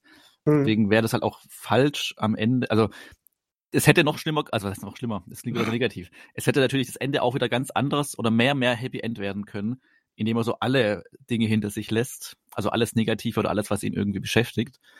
Ähm, weil es macht ihn ja als Charakter auch irgendwie aus und es wäre halt auch ja dann überhaupt nicht mehr authentisch, wenn er halt irgendwie gar nichts Negatives mehr hat, sondern alles positiv ist und er quasi man erzählen würde, so eine Depression ist einfach irgendwann weg und beschäftigt einen nicht mehr. Also ist egal, ob es eine Depression ist oder jetzt bei ihm ist es auch noch der Verlust des Vaters, was sich ja gegenseitig auch so ein bisschen bedingt dann nochmal. Mhm. Aber dass man so Dinge einfach abhaken kann und die einfach weg sind, das wäre halt, also das wäre dann schon sehr ein äh, Happy End Hollywood-Film, anstatt halt irgendwie so aus dem Leben oder aus wie Menschen halt funktionieren gegriffen wäre, weil man kann sowas ja eigentlich nicht oder ja, man kann einfach das nicht hinter sich lassen oder dass es einen gar nicht mehr irgendwie beschäftigt oder nicht mehr als Mensch auch ausmacht. Es muss ja auch nicht immer was Negatives sein, was das äh, auslöst bei einem. Aber ähm, deswegen, indem er sich das oder dem, dem Mann der Figur dahingehend auch treu bleibt, äh, tut man auch dem Ganzen ja auch gut, dass es quasi weiterhin näher am Leben bleibt, als dann halt irgendwie einer Filmfigur oder einem Filmende oder sowas. Deswegen, ja, hätte auch alles schlimmer kommen können am Ende noch. Oder noch mehr mit, wir haken diese Depression und diese ganzen Sachen einfach ab und geben ihm durch den Film und die, die Struktur des Films einfach ähm, ein Happy End und alles ist gut und alles ist geheilt. Ja, also da hier vielleicht jetzt auch dann doch nochmal krasser Spoiler, finde ich es äh, durchaus ähm, auch, auch gut, wie dann ähm, der, wie, ja, wie dann mit der Beziehung zu seiner Nicht-Freundin ähm, umge umgegangen wurde, wo er sich dann ja doch annähert, weil er einfach auch mal ausdrücken kann, warum das vorher alles so lief, wie es lief. Mhm. Aber Punkt. Wir, ähm, und genau das ist es. Äh, ich glaube, viele Filme hätten jetzt hier auch den Fehler gemacht und äh, die wären glücklich zusammengekommen und alles wäre toll und sonst was. Ähm, wir sehen hier die Tendenz dahin, gar keine ja. Frage, aber mehr auch nicht. Und mhm. das finde ich wiederum cool. Also das ist super. Das ist, er hat ein bisschen klarer gesehen. Die werden vielleicht, vielleicht wird das dann wirklich was mit denen. Es kann auch genauso gut in eine ganz andere Richtung laufen. Aber sie haben ein Gespräch auch immerhin darüber begonnen. Es scheint ja auch was zu werden jetzt. Aber Da werden wir im Unklaren gelassen und das ist auch vollkommen in Ordnung. Darum geht es auch gar nicht so sehr, finde ich. Mhm. Und wo, wo wir jetzt 27 Mal über Depressionen und so weiter gesprochen haben, muss ich einmal betonen, dass ich diesen Film zwischenzeitlich in einigen Szenen echt witzig fand. Und ich glaube, er hat Ja, mir ja. mehr, Mhm. er hat mir, glaube ich, mehr Lacher bereitet als The Bubble. Äh, ja, das, das ist so. Das ist so. Das stimmt auch, ja. Also es gibt da echt gute, also nicht so Schenkelklopfer, aber echt so sehr lustige Situationen und Ja, Dialoge. Genau, häufig Dialogwitz, genau. Ja. Aber auch die Tattoos, die wir schon erwähnt Auch, haben. auch, auch die Tattoos. Ähm, das, das missglückte Obama-Tattoo und die Katze. Ähm, ja. Ich meine, die Katze ist ein Klassiker des Internets. Dieses, ein Tattoo diese, dieser Art. Aber ähm, ja, immer wieder amüsant. ja, und, und das schon erwähnte, ähm, äh, ich, ich dachte, er wäre 18. Er sieht aus wie vier. Es ist Ja. sowieso, Bill, Bill Burr hat eine, war, war cool in dem Film. Bill Burr ist Absolut. cool, ja, Ja. Ist auch schon bei The Mandalorian cool, aber hier war er auch cool. korrekt. Ja, nee, man kann schon auch wirklich gut lachen, also definitiv. Und die, alle Charaktere haben auch so ein bisschen was, auch die Nebencharaktere, ne? Das war, äh, die sind ja auch einfach nicht nur irgendwelche, ähm, irgendwelche Klischee-Figuren, die sie da reingehauen haben. Ich will jetzt nicht sagen, dass die wahnsinnig in die Tiefe gegangen sind, aber die haben auch alle irgendwie was, ne? Die sind, Ja, nachvoll die, sind- die sind nachvollziehbar. Aber ja, Bill Burrs Figur, die Mutterfigur, die Schwesterfigur und auch Steve Buscemi Hm. oder auch die Freundin. Nicht von Mhm, Steve ja. Buscemi, sondern von ihm, also von Scott. Hm. Ja. Nee, positiv. Freut mich. Schön. Zwischen Himmel und Hölle, der Film. Aber der hatte doch, also nur ganz kurz zur Produktionsgeschichte, der kam in Deutschland ja nicht mehr ins Kino. Ne? Der war doch dann einer der ersten Filme, der quasi nach der Pandemie, äh, nach, der, nach dem ersten Lockdown hätte ins Kino kommen sollen, wurde aber dann, glaube ich, nicht im Kino veröffentlicht. Oder wo hast du den denn zum ersten Mal gesehen, Daniel, vor anderthalb Jahren? Im Kino oder auch schon irgendwie digital? 99 Cent Aktion, sage ich nur. Okay. 99 Cent Aktion. Nein, der, der, der, der, das, ähm, der sollte ins Kino kommen. Ich weiß gar nicht, ob er eventuell nicht sogar für eine Woche oder so lief. Ähm, da bin ich mir nicht sicher. Ich weiß nur, dass er wirklich dann auch sehr schnell als so eine digitale Veröffentlichung erschienen ist. Und dann war er Hm, auch okay. relativ schnell schon äh, zu, zu so einem Premium-Preis zu haben. Und dann eben auch in dieser 99 Cent Aktion. Das war, das, das ging sehr schnell mit dem Film. Weil, Okay. da, ja, der hat jetzt, das ist jetzt auch nicht der, wo die Leute sich äh, den Kopf eingeschlagen haben, um ihn endlich sehen zu können. Müssen wir mal einfach so sagen. Ein Hört Apatow-Film. Ja, äh, f- äh, ha- habt ihr euch ein bisschen noch mit Staten Island an sich beschäftigt? Weil ich glaube, das spielt für die, die sich da auskennen, auch eine nicht so geringe Rolle eigentlich. Ich wüsste nicht, wie ich, wie ich dem, ohne da wirklich massenhaft Zeit zu investieren, ähm, nachkommen sollte. Nee, ich habe mich auch nicht so sehr da Und jetzt du, und du weißt ja, wann ich diesen Film gesehen habe und äh, wie viel Zeit zwischen dieser Sichtung und dieser Aufnahme liegt. ich, Also, also ich finde es interessant, dass halt außer bei dieser Szene im Baseballstadion man ja also wirklich auch nur Staten Island so als sich genommene Welt äh, wahrnimmt. Also nicht als Teil von New York oder sowas. Also es gibt ja nicht irgendwie im Hintergrund die ganze Zeit irgendwie oder auch große Aufnahmen, Panoramaaufnahmen von den Wolkenkratzer oder sowas, sondern man erlebt es ja schon so als Mikrokosmos für sich und ähm, wie die Menschen dort äh, quasi sich mit dem identifizieren, dass sie Teil von Staten Island sind. Genau. Und, ähm, Ja, aber, aber das scheint für alle Boroughs zu gehen, oder? Das war bei King of Queens so, das ist in Brooklyn so.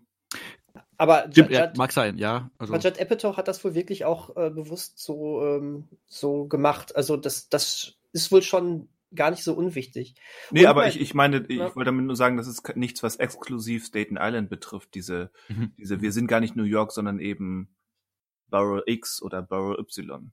Aber ich glaube, dass Staten Island so ein bisschen wirklich so als, als der Ort zählt, wo die sind, die, ähm, die, die es noch nicht so geschafft haben oder die es nicht so richtig geschafft Ja, das, haben. das sind dann eben die individuellen Ja. Interpretationen, dass, dass ähm, Natürlich, Staten klar. Island nicht, nicht das Image von Manhattan oder auch von Brooklyn haben kann, das ist auch klar. Das ist so ein bisschen wie, wie, wie in, der, Sch- in der Schule immer, in meiner Schule in Unna immer gesagt wird, ach, der kommt aus Böhnen. Ha, Böhnen. ähm, naja. Ähm, ja, kann man so vergleichen, ja. ja, kann man. Böhnen ist das Staten Island der, des Kreis Unna. So sagt man immer so schön. So sagt man, ja. So, so steht es geschrieben. Aber dementsprechend ist es vielleicht auch nicht unwichtig, dass ähm, er und seine, ähm, seine irgendwie Freundin ja natürlich auch für das große Finale Staten Island verlassen, ne? Mhm. Ja. Siehst du? ja, nein, ist schon, hat mir sehr gefallen, auf jeden Fall auch. Freut mich, dass ihr, dass ihr nicht gelangweilt vom Stuhl gefallen seid. Ich habe auch gerade eine Karte offen von New York und nördlich von New York gibt es den Ort Hackensack. Ähm, ja, ähm, und es gibt, äh, und Hackensack wird sogar mal besungen von den Fountains of Rain, die haben einen Song, der heißt okay. Hackensack. Der handelt auch über diese Stadt, oder? Ich glaube ja, ich glaube okay. ja. Hm. Hackensack, genau. Tja.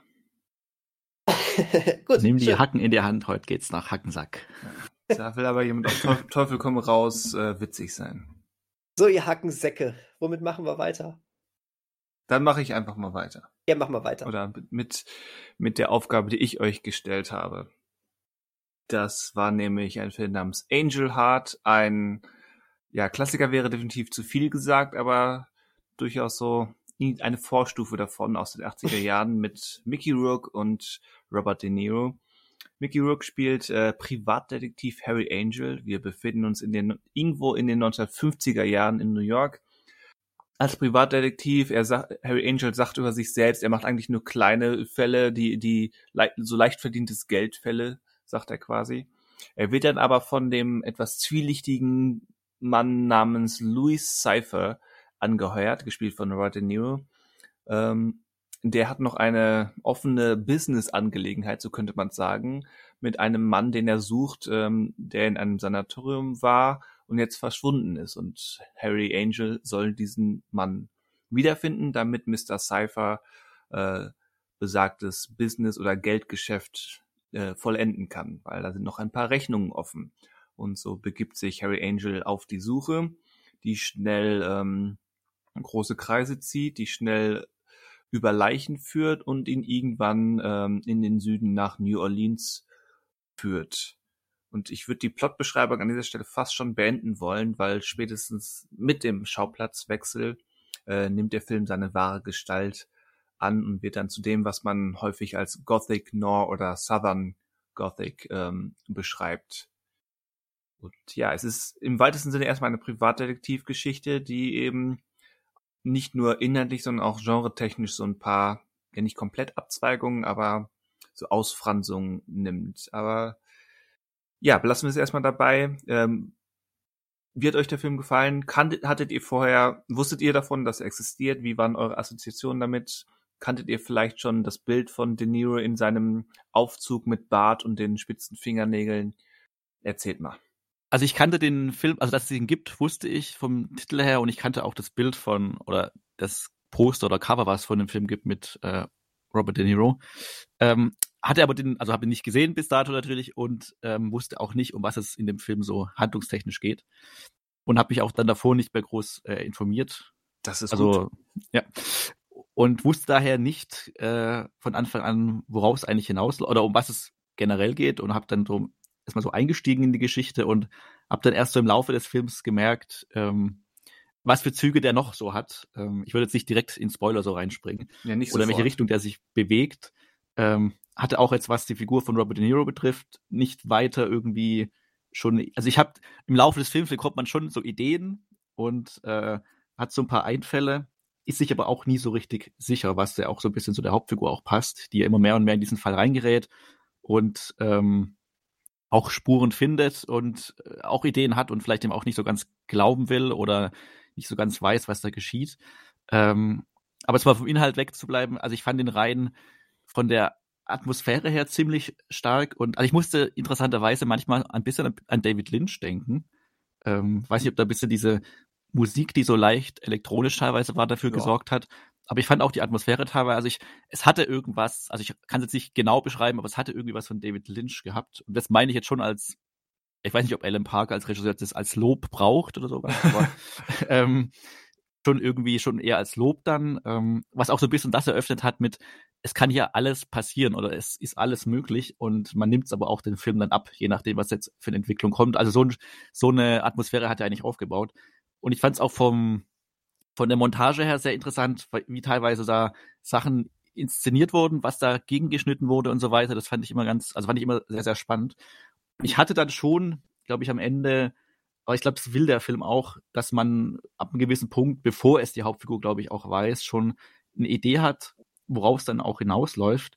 Ähm, aber wie das will der Film, glaube ich, auch so, also ist für den Film auch so okay. Und fand ihn wirklich bis zum Ende sehr spannend und ähm, ja, diese Atmosphäre von, es kann alles passieren, es ist alles möglich. Ähm, daraus entstand, glaube ich, auch so eine Grundspannung dann für mich, weil ähm, ich dann den Film auch alles abgenommen habe. Es gibt ja auch dann äh, gegen Ende schon, der ist ja, der war glaube ich mal ab 18, ist er glaube ich ab 16. Ähm, ja. Wobei bei, bei Prime Video äh, immer noch als 18 drin steht. Ah, okay. Und ähm, das heißt, wird manchmal ein bisschen blutiger oder grafischer, aber das ähm, hat schon, also ist immer schwierig natürlich da von Zweck zu sprechen, aber ich finde, das trägt auch der, zur Atmosphäre dieses Films eigentlich nochmal bei. Und ähm, würde ich auch sagen. Ja, genau, um das jetzt nicht zu lange zu werden, jetzt erstmal als erstes Statement. Ähm, hat mir auf jeden Fall sehr gut gefallen. Kann nur empfehlen, sich nicht über diesen Film einfach groß zu informieren oder gar nicht zu informieren. Ähm, also keinen einfach, Podcast dazu hören. Genau, hört jetzt nicht diesen Podcast weiter.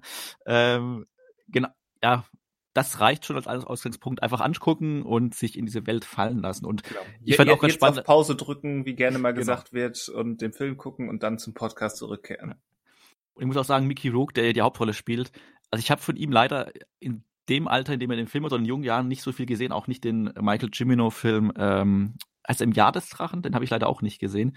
Deswegen für mich ist er eigentlich immer der Typ aus The Wrestler und Iron Man 2. und der ist so als, als junger Schauspieler noch so ein unbeschriebenes Blatt fast für mich. Deswegen war es auch ganz äh, spannend, ihn da zu hat, sehen. Hat er dich auch an den jungen Bruce Willis erinnert? Weil ich fand, vom Typ her wirkt er, wirkt er wie ein ein junger stimmt, Bruce Willis. Ja, ja so ein das bisschen, stimmt, ja. ja. Stimmt, stimmt. Das passt so, ja. Das ist so der Typ, genau. Genau, aber dann kann erstmal Daniel auch jetzt was zu dem Film sagen. Äh, du hast jetzt schon so viel Tolles gesagt, Manuel. Ähm, ich will mich einfach nur anschließen. Danke sehr. Nein. Ähm, also, Und Ende. nee, äh, also, ihr wolltet wissen, was es mit BVB zu tun hat. Ne? Jetzt, kommt, jetzt, jetzt, kommt das? Jetzt kommt das. okay. Ähm, Con consider me surprised. Dieser Film, äh, dieser Film äh, hat nämlich, ähm, erfüllt nämlich BVB ähm, Blut, Voodoo und Brüste. Ah. hey, ja, BVB. Hey, ja, BVB. Ähm, ja, und äh, das, das erfüllt er doch mit Bravour. ähm, und ähm, das wird, aber wird ihm, glaube ich, also das V, Voodoo schon, aber der Rast, äh, der, der Rast, der Rest, der ähm, weckt, glaube ich, Erwartungen oder einen Eindruck, wo ja, ich, kam Film, jetzt ja. nicht explizit, also aber schon, ne, es war halt drin, so, Punkt. Das war, war so, am ja. Ende dachte ich, ja, hat, gab Blut, gab Brüste, gab Voodoo. Gut, äh, spannend. Ähm, ja, nein, also. das, das sind die drei Dinge, die ich in einem guten Film suche. ja, äh, gerade Voodoo ist nicht so häufig. Nee, kriegt man nicht so oft, ne? Nee, das kriegt man nicht so oft. Nein, also mir hat der Film auch gut gefallen. Ähm, vor allen Dingen, äh, ich wusste auch, auch nichts davon. Ich äh, habe mich überraschen lassen, in welche Richtung das geht und äh, da bin ich auch voll bei euch. Das, das kommt diesem Film sehr zugute. Ähm, diese Noir-Atmosphäre fand ich echt cool. Dieses Spiel mit Schatten fand, äh, hat mir sehr gefallen. Ähm, und Alter, dieser Name von Robert De Niro, ich dachte, warum bin ich da vorher nicht drauf gekommen? Ich habe ich hab's, ja. ich hab's so ein paar ähm, ähm, ein paar Sachen hatte ich vermutet, nicht in diese Richtung, vor allen Dingen, weil du am, Anfang ja auch noch gar nicht weißt, äh, in was für eine ähm, schwarze Magie-Richtung das Ganze alles geht. Ja. Ähm, aber ähm, als, als ähm, Robert De Niro ihn beim ersten Treffen so anschaut und dann sogar auch noch so was sagt, wie ähm, Sie kommen mir übrigens ja irgendwie bekannt vor. Sind Sie sicher, dass wir uns nicht schon mal gesehen haben? Und er dann ja auch noch jemanden suchen soll, ähm, der wahrscheinlich jetzt gar nicht mehr weiß, dass er überhaupt derjenige ist, der er mal war, dann da, da, da hast du ja direkt schon so, so eine Vermutung. Dass das, in welche Richtung das genau ging, kannst du da natürlich noch nicht wissen. Aber äh, sagen wir mal so, äh, die Auflösung war mir so zu einem Teil die habe ich mir so zu einem Teil gedacht, wenn man so ein bisschen aufmerksamer schaut. Ähm, in was für Witz, was, ne, witzig nicht, aber was für interessante Gefilde das dann ab, abdriftet, ist natürlich schon, ähm, ich sag nur gelbe Augen. Sehr schön. Sehr Ja. schön. Wirklich sehr schön. Aber ich, ich fand es gut, dass, dass sie auch im Film äh, den Namen von Robert De Niro noch einmal kommentieren. Ja, absolut. Das ist es. Aber da dachte ich auch, ach, kommt, Leute. Da, genau da war ich jetzt nicht aufmerksam genug. ähm, du, ich glaube, da kommt man aber nicht drauf, wenn man das erstmal nicht, nicht so auf dem Schirm hat. Ich Ähm, finde ehrlich gesagt, die, die Auflösung, ähm, wie gesagt, ich hatte den Film vor einigen Jahren schon mal gesehen gehabt, aber ich würde jetzt behaupten, das ist jetzt reine Vermutung, ähm, dass die Robert De Niro Auflösung einfacher zu durchschauen ist als die ähm, Auflösung des Falls. Wie gesagt, ich habe sie, ähm, ich, ich habe so eine, also das, Hätte ich Eher- jetzt gedacht. dass er wichtig, dass er halt äh, im Mittelpunkt auch dieses Falls dann steht, war für mich dann sehr klar. Ich hätte nur, Ja, jetzt, jetzt haben wir, hast du quasi den Spoiler gebracht, ohne ihn auszusprechen. ja gut, okay, Me- ja, mein, meine Güte. Ja gut, aber wenn du den Namen der Hauptfigur und den Titel des Films mehrmals anguckst, dann ist er auch schon da. Ja, ja, das ist richtig. Nur dass es dann eben so wortwörtlich ist und so dermaßen äh, dann ähm, ähm, ins Okkulte geht, das war mir natürlich dann nicht klar. Hm. Ne? Aber äh, so what, ne? Äh, Übrigens hat dieser Film, glaube ich, die blutigste Sexszene, die ich je gesehen habe. ja. Dür dürfte zumindest weit oben mitspielen, auf jeden Fall. So die zwei, drei Traumsequenzen mit diesem wilden Crosscutting, ähm, die hatten es schon in sich. ja, also und und gerade besagte Sexszene, ähm, wo die, die, die reiben ja da irgendwann nur noch aneinander. Was, was die dann machen, hat ja nicht mit Sex, glaube ich, nichts mehr viel zu tun, wenn es dann rund geht. Ähm, sein, sein Becken ist ja, ist ja quasi The Room-Style auf ihrem Bauchnabel. So wild geht es hin und her. Wobei Ja. ich sie als Schauspielerin, also ich kannte sie vorher nur als Frau von Jason Momoa und äh, als äh, Tochter in der mittlerweile nicht mehr ganz so unkritisch gesehenen äh, Bill Cosby Show. ähm, ich weiß nicht, Lisa, wie heißt der Lisa, ich weiß nicht, heißt sie Bonnet oder Bonnet, also ich weiß, Lisa Bonnet, also die Schauspielerin. ja, aber ich, äh, jetzt fand ich in interessant, die mal so eine Rolle zu sehen. Also jetzt unabhängig von dieser Ja. einen Sexszene, aber Jetzt weiß ich, woher sie mir bekannt vorkam. Jetzt weiß ich, woher sie mir bekannt vorkam. Und das, obwohl du es nicht gesagt hast, aber das hatte für mich, ähm, ich, jetzt habe ich eins und eins zusammengerechnet. Ich kannte sie aus der Staatsweit Nummer eins. Ja stimmt, da spielt sie auch mit, ja. ja. Ja, Ja, aber ich fand- so also ich fand Filme, die ganz interessant, weil ich Und High nur als- Fidelity. Ja, auch okay. Ja, aber ja. da, da habe ich jetzt nicht mehr vor Augen, dass er da mitgespielt hat. Aber äh, auch wenn ihre Rolle jetzt nicht so groß ist, aber hat irgendwie in den Momenten, weil ich sie jetzt nur so als äh, Sitcom-Tochter kannte, war das eigentlich mal ganz interessant, sie in so einer Rolle zu sehen. Auch, also angezogen zu sehen. Auch Geht jetzt nicht um. was sie nicht immer ist, nein. Und was ich auch interessant fand, dass ich wirklich von dem Regisseur Alan Parker, also ich kannte ihn als Namen schon, aber ich bin auch nochmal in seine Biografie, äh, in seine Filmografie gegangen, habe dann unter anderem entdeckt, dass ich seinen Film mit Nicolas Cage nicht, also nur vom Namen her kenne, aber noch nicht gesehen habe.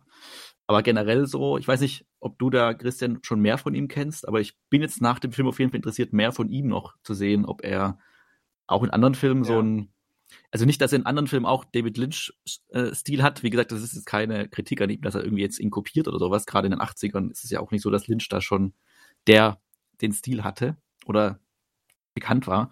Aber Ja, er generell auch, andere Lynch hat ja nicht nur den. Stil. Ja. Genau, genau, genau. Aber was, also ob du mehr noch von ihm kennst und Ich, ich habe ich hab so, ein, so ein halbes Dutzend aus seiner Filmografie gesehen. Also ich, ich würde sagen, dieser Stil wie in Angel Heart ist exklusiv bei Angel Heart. Mhm. Und das Einzige, was man vielleicht vergleichen könnte, ist der Pink Floyd The Wall Film, aber das liegt dann mehr an den Umständen des der Geschichte und des Animationsstils. Also Mhm. sonst ist er ein eher geerdeter Regisseur. Ähm, also das Leben des David Gale könnte man kennen mit Kate Winslet und Kevin Spacey. Ähm, ja, Evita mit Madonna könnte man kennen. Also ich hätte alles vom Namen irgendwie von ihm, aber ich habe nichts davon wirklich gesehen. Aber die Namen hat man irgendwie schon gelesen von seinen Filmen. Ja, also ich zähle jetzt nur die auf, die ich auch Mhm. gesehen habe.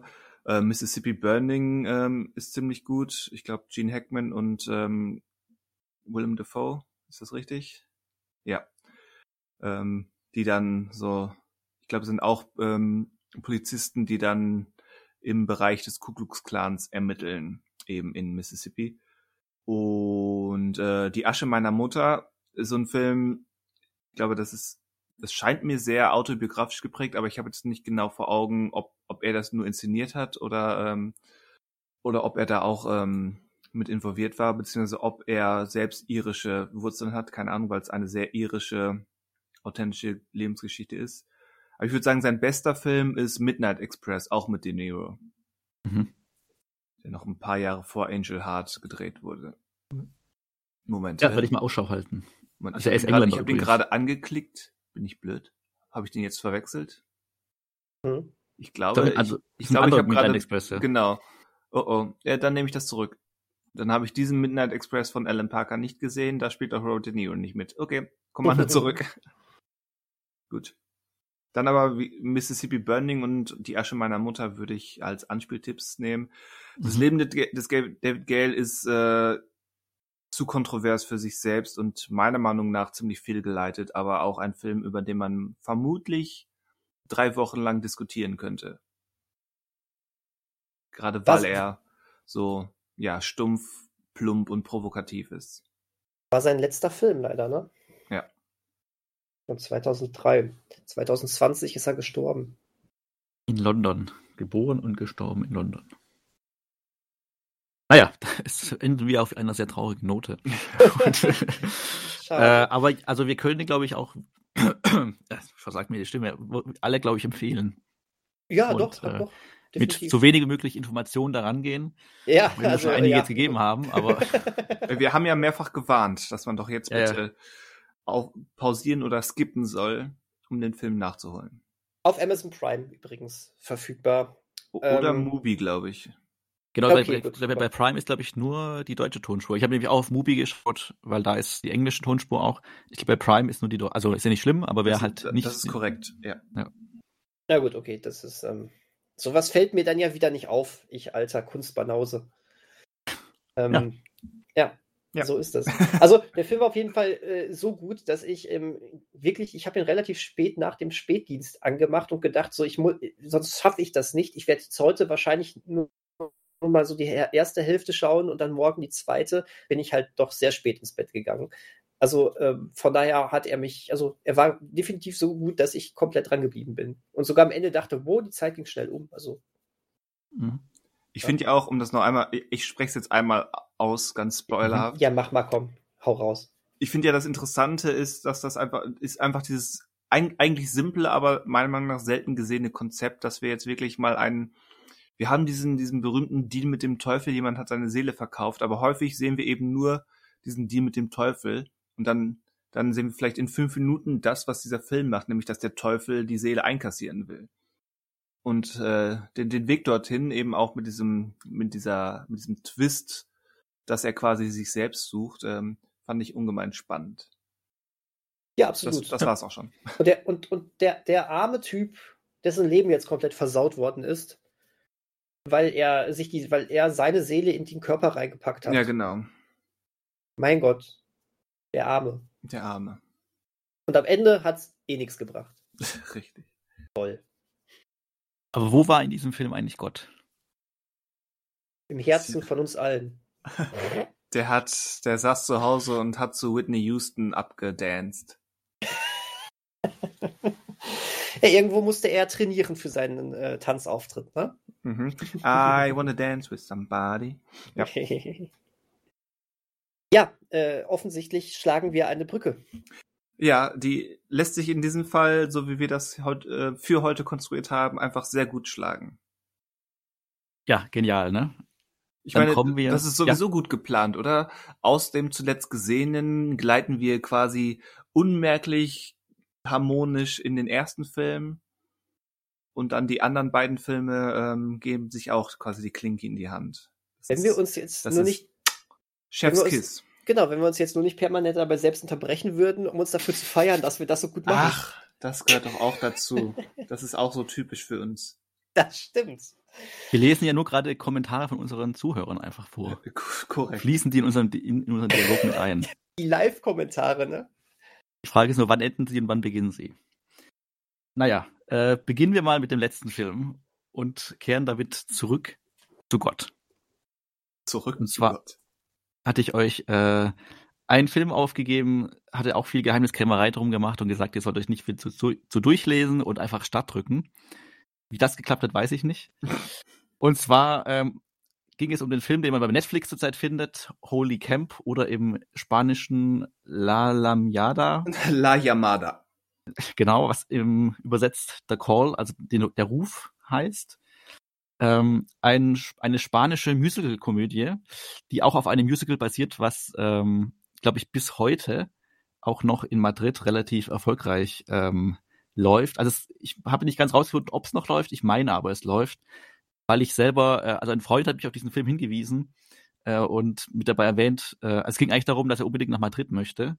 Und ich ihn dann gefragt habe, warum. Und dann hat er mir dann von diesem Musical erzählt und dann auch von diesem Film, den ich bis dato nicht kannte. Mhm. Und hat ihn mir dann gezeigt und ähm, ich war dann äh, gefühlstechnisch äh, relativ durcheinander während und nach diesem Film, weil ich mir auch nie ganz sicher war, äh, wie ich diesen Film jetzt zu verstehen habe. Und es gibt aber auch am Anfang direkt eine Szene, äh, also der Film beginnt in einem, oder spielt in einem Sommercamp, in einem katholischen. Und im Mittelpunkt stehen zwei junge Mädchen, die dieses äh, Camp besuchen. Die sind beide 17 Jahre alt und die Umstände wollen es, dass sie dann, während die andere, das restliche Camp einen Ausflug macht, äh, weg vom Camp, äh, sie bleiben müssen, zusammen mit der Oberschwester und einer, äh, keine Ahnung, wie, wie nennt man das hier, Nonnen, Nonnengehilfin.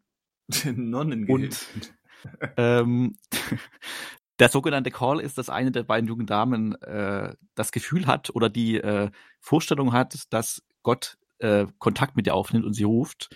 Das macht er in, in der ersten Szene, beginnt es eigentlich dann, oder ist es die erste Szene? Doch, ich meine schon die erste Szene, in dem sie nachts äh, aufwacht und ähm, Gott zu ihr singt, äh, den Whitney Houston Song, äh, jetzt habe ich gerade den Titel nicht ein. Ich habe so viele Songs gerade im Kopf. I will always love you, oder? Genau, I will war, always, ne? Dankeschön. Der, der äh, Ähm, Bodyguard-Song. genau, genau, genau. Und ähm, sie danach, äh, ja, versucht wieder mit ihm Kontakt aufzunehmen. Und ähm, das klingt jetzt alles sehr krude und komisch.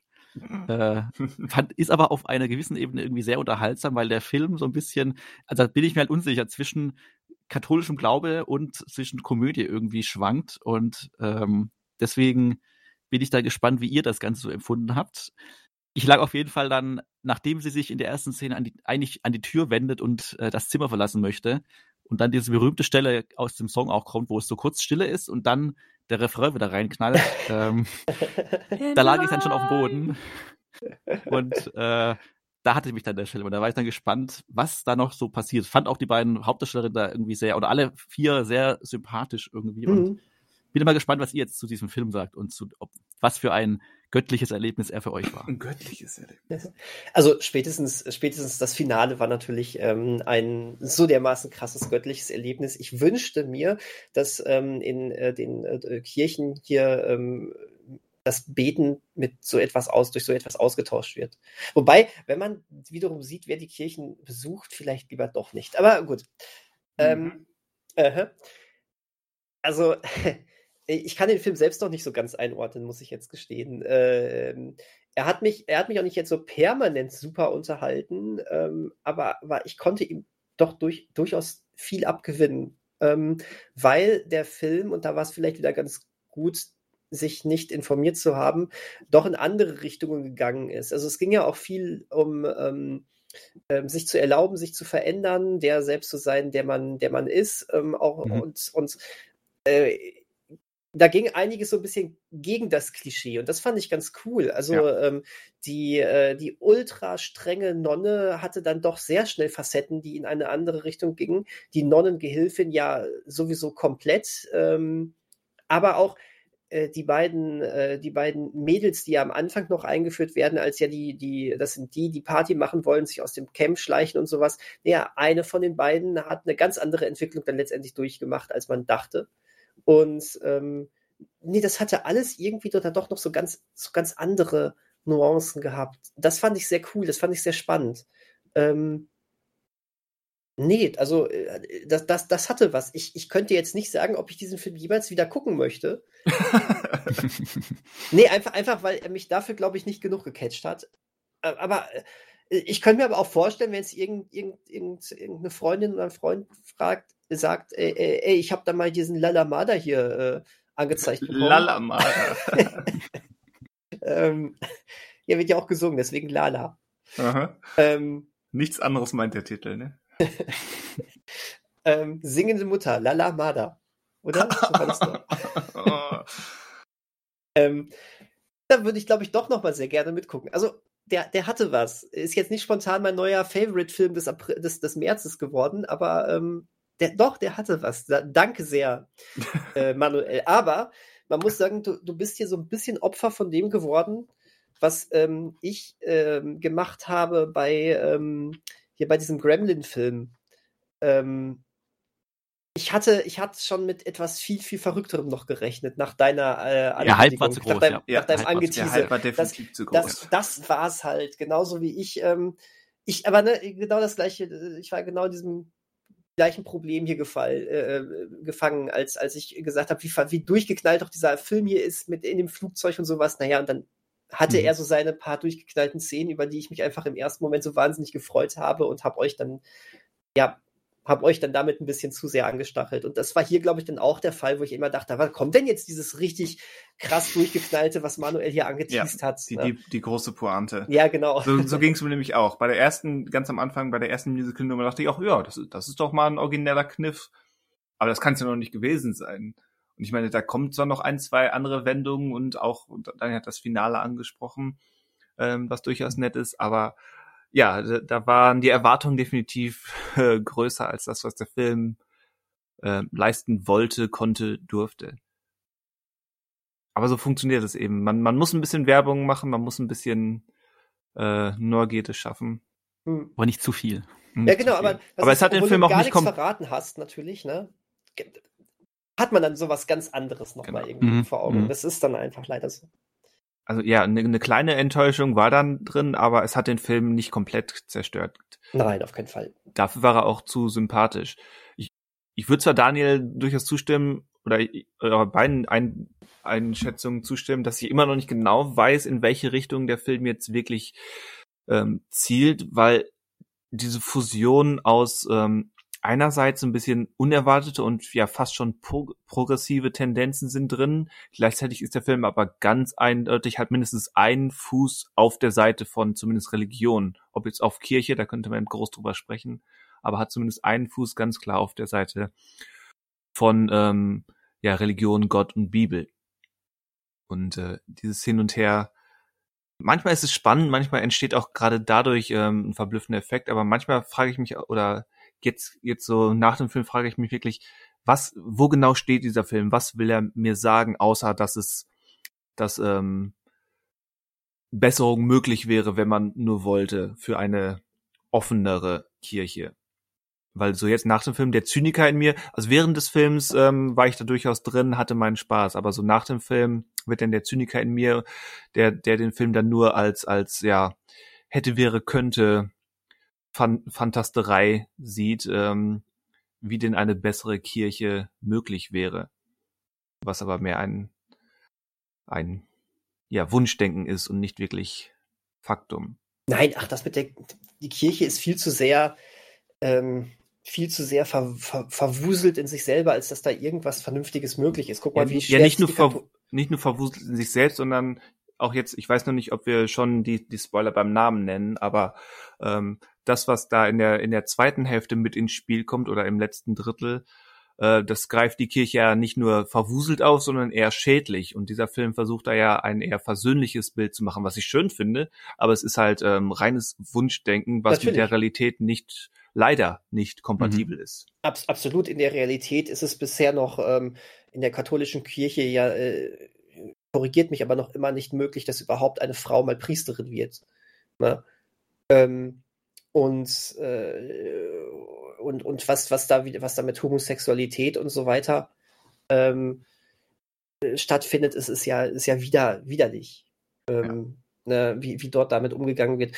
Ähm, Natürlich, das ist reines Wunschdenken, da, da, da, das, ist, das ist leider nichts anderes. Und trotz alledem fand, fand, fand ich es irgendwo erfrischend, dass, dass plötzlich ähm, dass plötzlich eine Liebe entsteht zwischen, ich, ich spoiler hart, ne, dass plötzlich eine Liebe entsteht zwischen ähm, Nonne, Nonne und 17-Jähriger und dass, ähm, dass auch äh, quasi die andere 17-Jährige, die eigentlich, ähm, von der man eigentlich denkt, der großen Traum ist hier Sängerin zu werden und sowas. Ja, mein Gott, die hat sich jetzt halt in Gott verliebt, dann soll sie halt de dem nachgehen. Ja. So. Also das, das war das, das, das Verblüffende oder das, das emotional auch ähm, cleverste am Film, finde ich, dass, dass dieses Coming Out der, der, der Beziehung zwischen den beiden Frauen oder dem Mädchen und der, der Nonnengehilfin da, dass das no big deal ist, das ist fast in dem Nebensatz schon wieder vergessen, also jetzt mhm. übertrieben formuliert, der, das eigentliche Zentrum ist quasi das, das Coming Out als gläubig. Ja. Das wird mit, das wird genauso behandelt, wie es in anderen Filmen, dass das Coming Out, out als homosexuell behandelt wird. Hier ist es eben darüber, kann, kann ich noch mit meiner besten Freundin befreundet sein, wenn sie jetzt als, sich als gläubig outet, quasi. Mhm. Und wie gehen und, die, die Autoritäten, äh, Autoritäten um sie herum damit um? Das fand ich schon fast knuffig. Ja, und, und gleichzeitig ähm, heißt es für dich selber zu merken, dass du gläubig bist, ähm, und dass da drin äh, dein Lebensinhalt vielleicht auch besteht, heißt eben nicht, dass du ähm, das nachmachen musst, was, äh, was, was dir da im wahrsten Sinne des Wortes vorgebetet wird. Ähm, du sollst ähm, nicht, also, ne, äh, gibt ja diese wunderbare Szene, wo sich dann Gott gegenüber ähm, unterwirft. Hin, unterwirft, hinkniet und aus der Bibel vorliest und der einfach nur lacht und weggeht. Ja. Und das heißt, nein, mhm. finde deinen eigenen Weg damit umzugehen. Richtig. Was heißt es für dich, gläubig zu sein? Das heißt nicht blind in die Kirche einzutreten und zu machen, was überall gesagt wird, sondern du glaubst an Gott, du findest darin deine Erfüllung, dann finde deinen eigenen Weg, das in dein Leben zu integrieren und damit umzugehen. Das fand ich schön. Ja. Weil ähm, äh, so, so, so, so zynisch wir dann hier auch gerne mal über Kirche und so weiter reden, wir reden ja nicht zynisch darüber, über Leute, die, äh, die, die an Gott glauben oder nee. einen Glauben haben. Darum geht es ja überhaupt das, deswegen, nicht. Deswegen wird ja auch soll oder sollte man zumindest äh, immer zwischen Glaube und oder Religion und, ja. Kirche, und Kirche als Organisation unterscheiden. Absolut. Absolut. Ja, ja wobei, doch. Wo, wobei das eben, gerade weil es in einem katholischen Sommercamp mit Nonnen spielt, ähm, ist es nun mal auch kirchlich geprägt. Ja, aber darauf legt der Film es natürlich an. Ja. Und natürlich ich, fällt er dann in die Falle, dass das Ganze ähm, reines Wunschdenken ist, aber da finde ich erstmal gar nichts Verwerfliches dran. Na, nicht, nicht verwerflich, aber ich finde, ähm, wie gesagt, er hat immer noch einen Fuß damit mit drin. Und wie gesagt, die, die, die Szene mit, mit der Bibel und vor Gott, vollkommen richtig und äh, großartige Szene, aber sie ist immer noch auch das Finale ist ja immer noch gerahmt von zwei Repräsentantinnen, die ja genau das, oder zumindest eine, die andere, ja, wir sind jetzt voll im Spoiler, ne? Mhm. Ähm, Zu, ja, da sind wir eh schon drin. die, andere, die andere legt das ja dann ab. Hast du aber zumindest noch eine ähm, explizit konservativ ähm, repräsentatorisch verankerte Kirchenfigur. Das heißt, so ganz loslassen will der Film das nicht. Hm.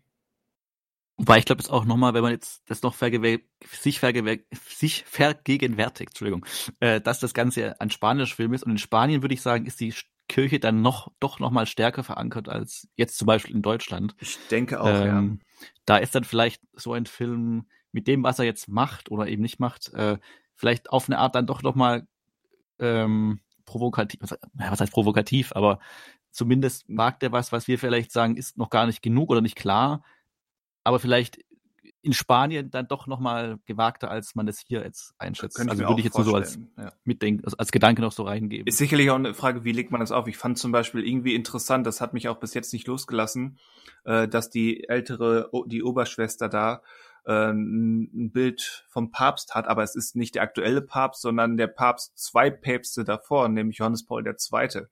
Sie, sie mhm, ist so sehr stimmt. noch in der mhm. Vergangenheit, äh, dass sie nicht mal an den aktuellen Papst denkt, sondern noch ja den vorletzten Papst da an der Wand hängen hat. Mhm. Was ja sogar explizit erwähnt wird, als sie da von ihrer Tanznummer äh, schwärmt und dann heißt es doch, das war 1984.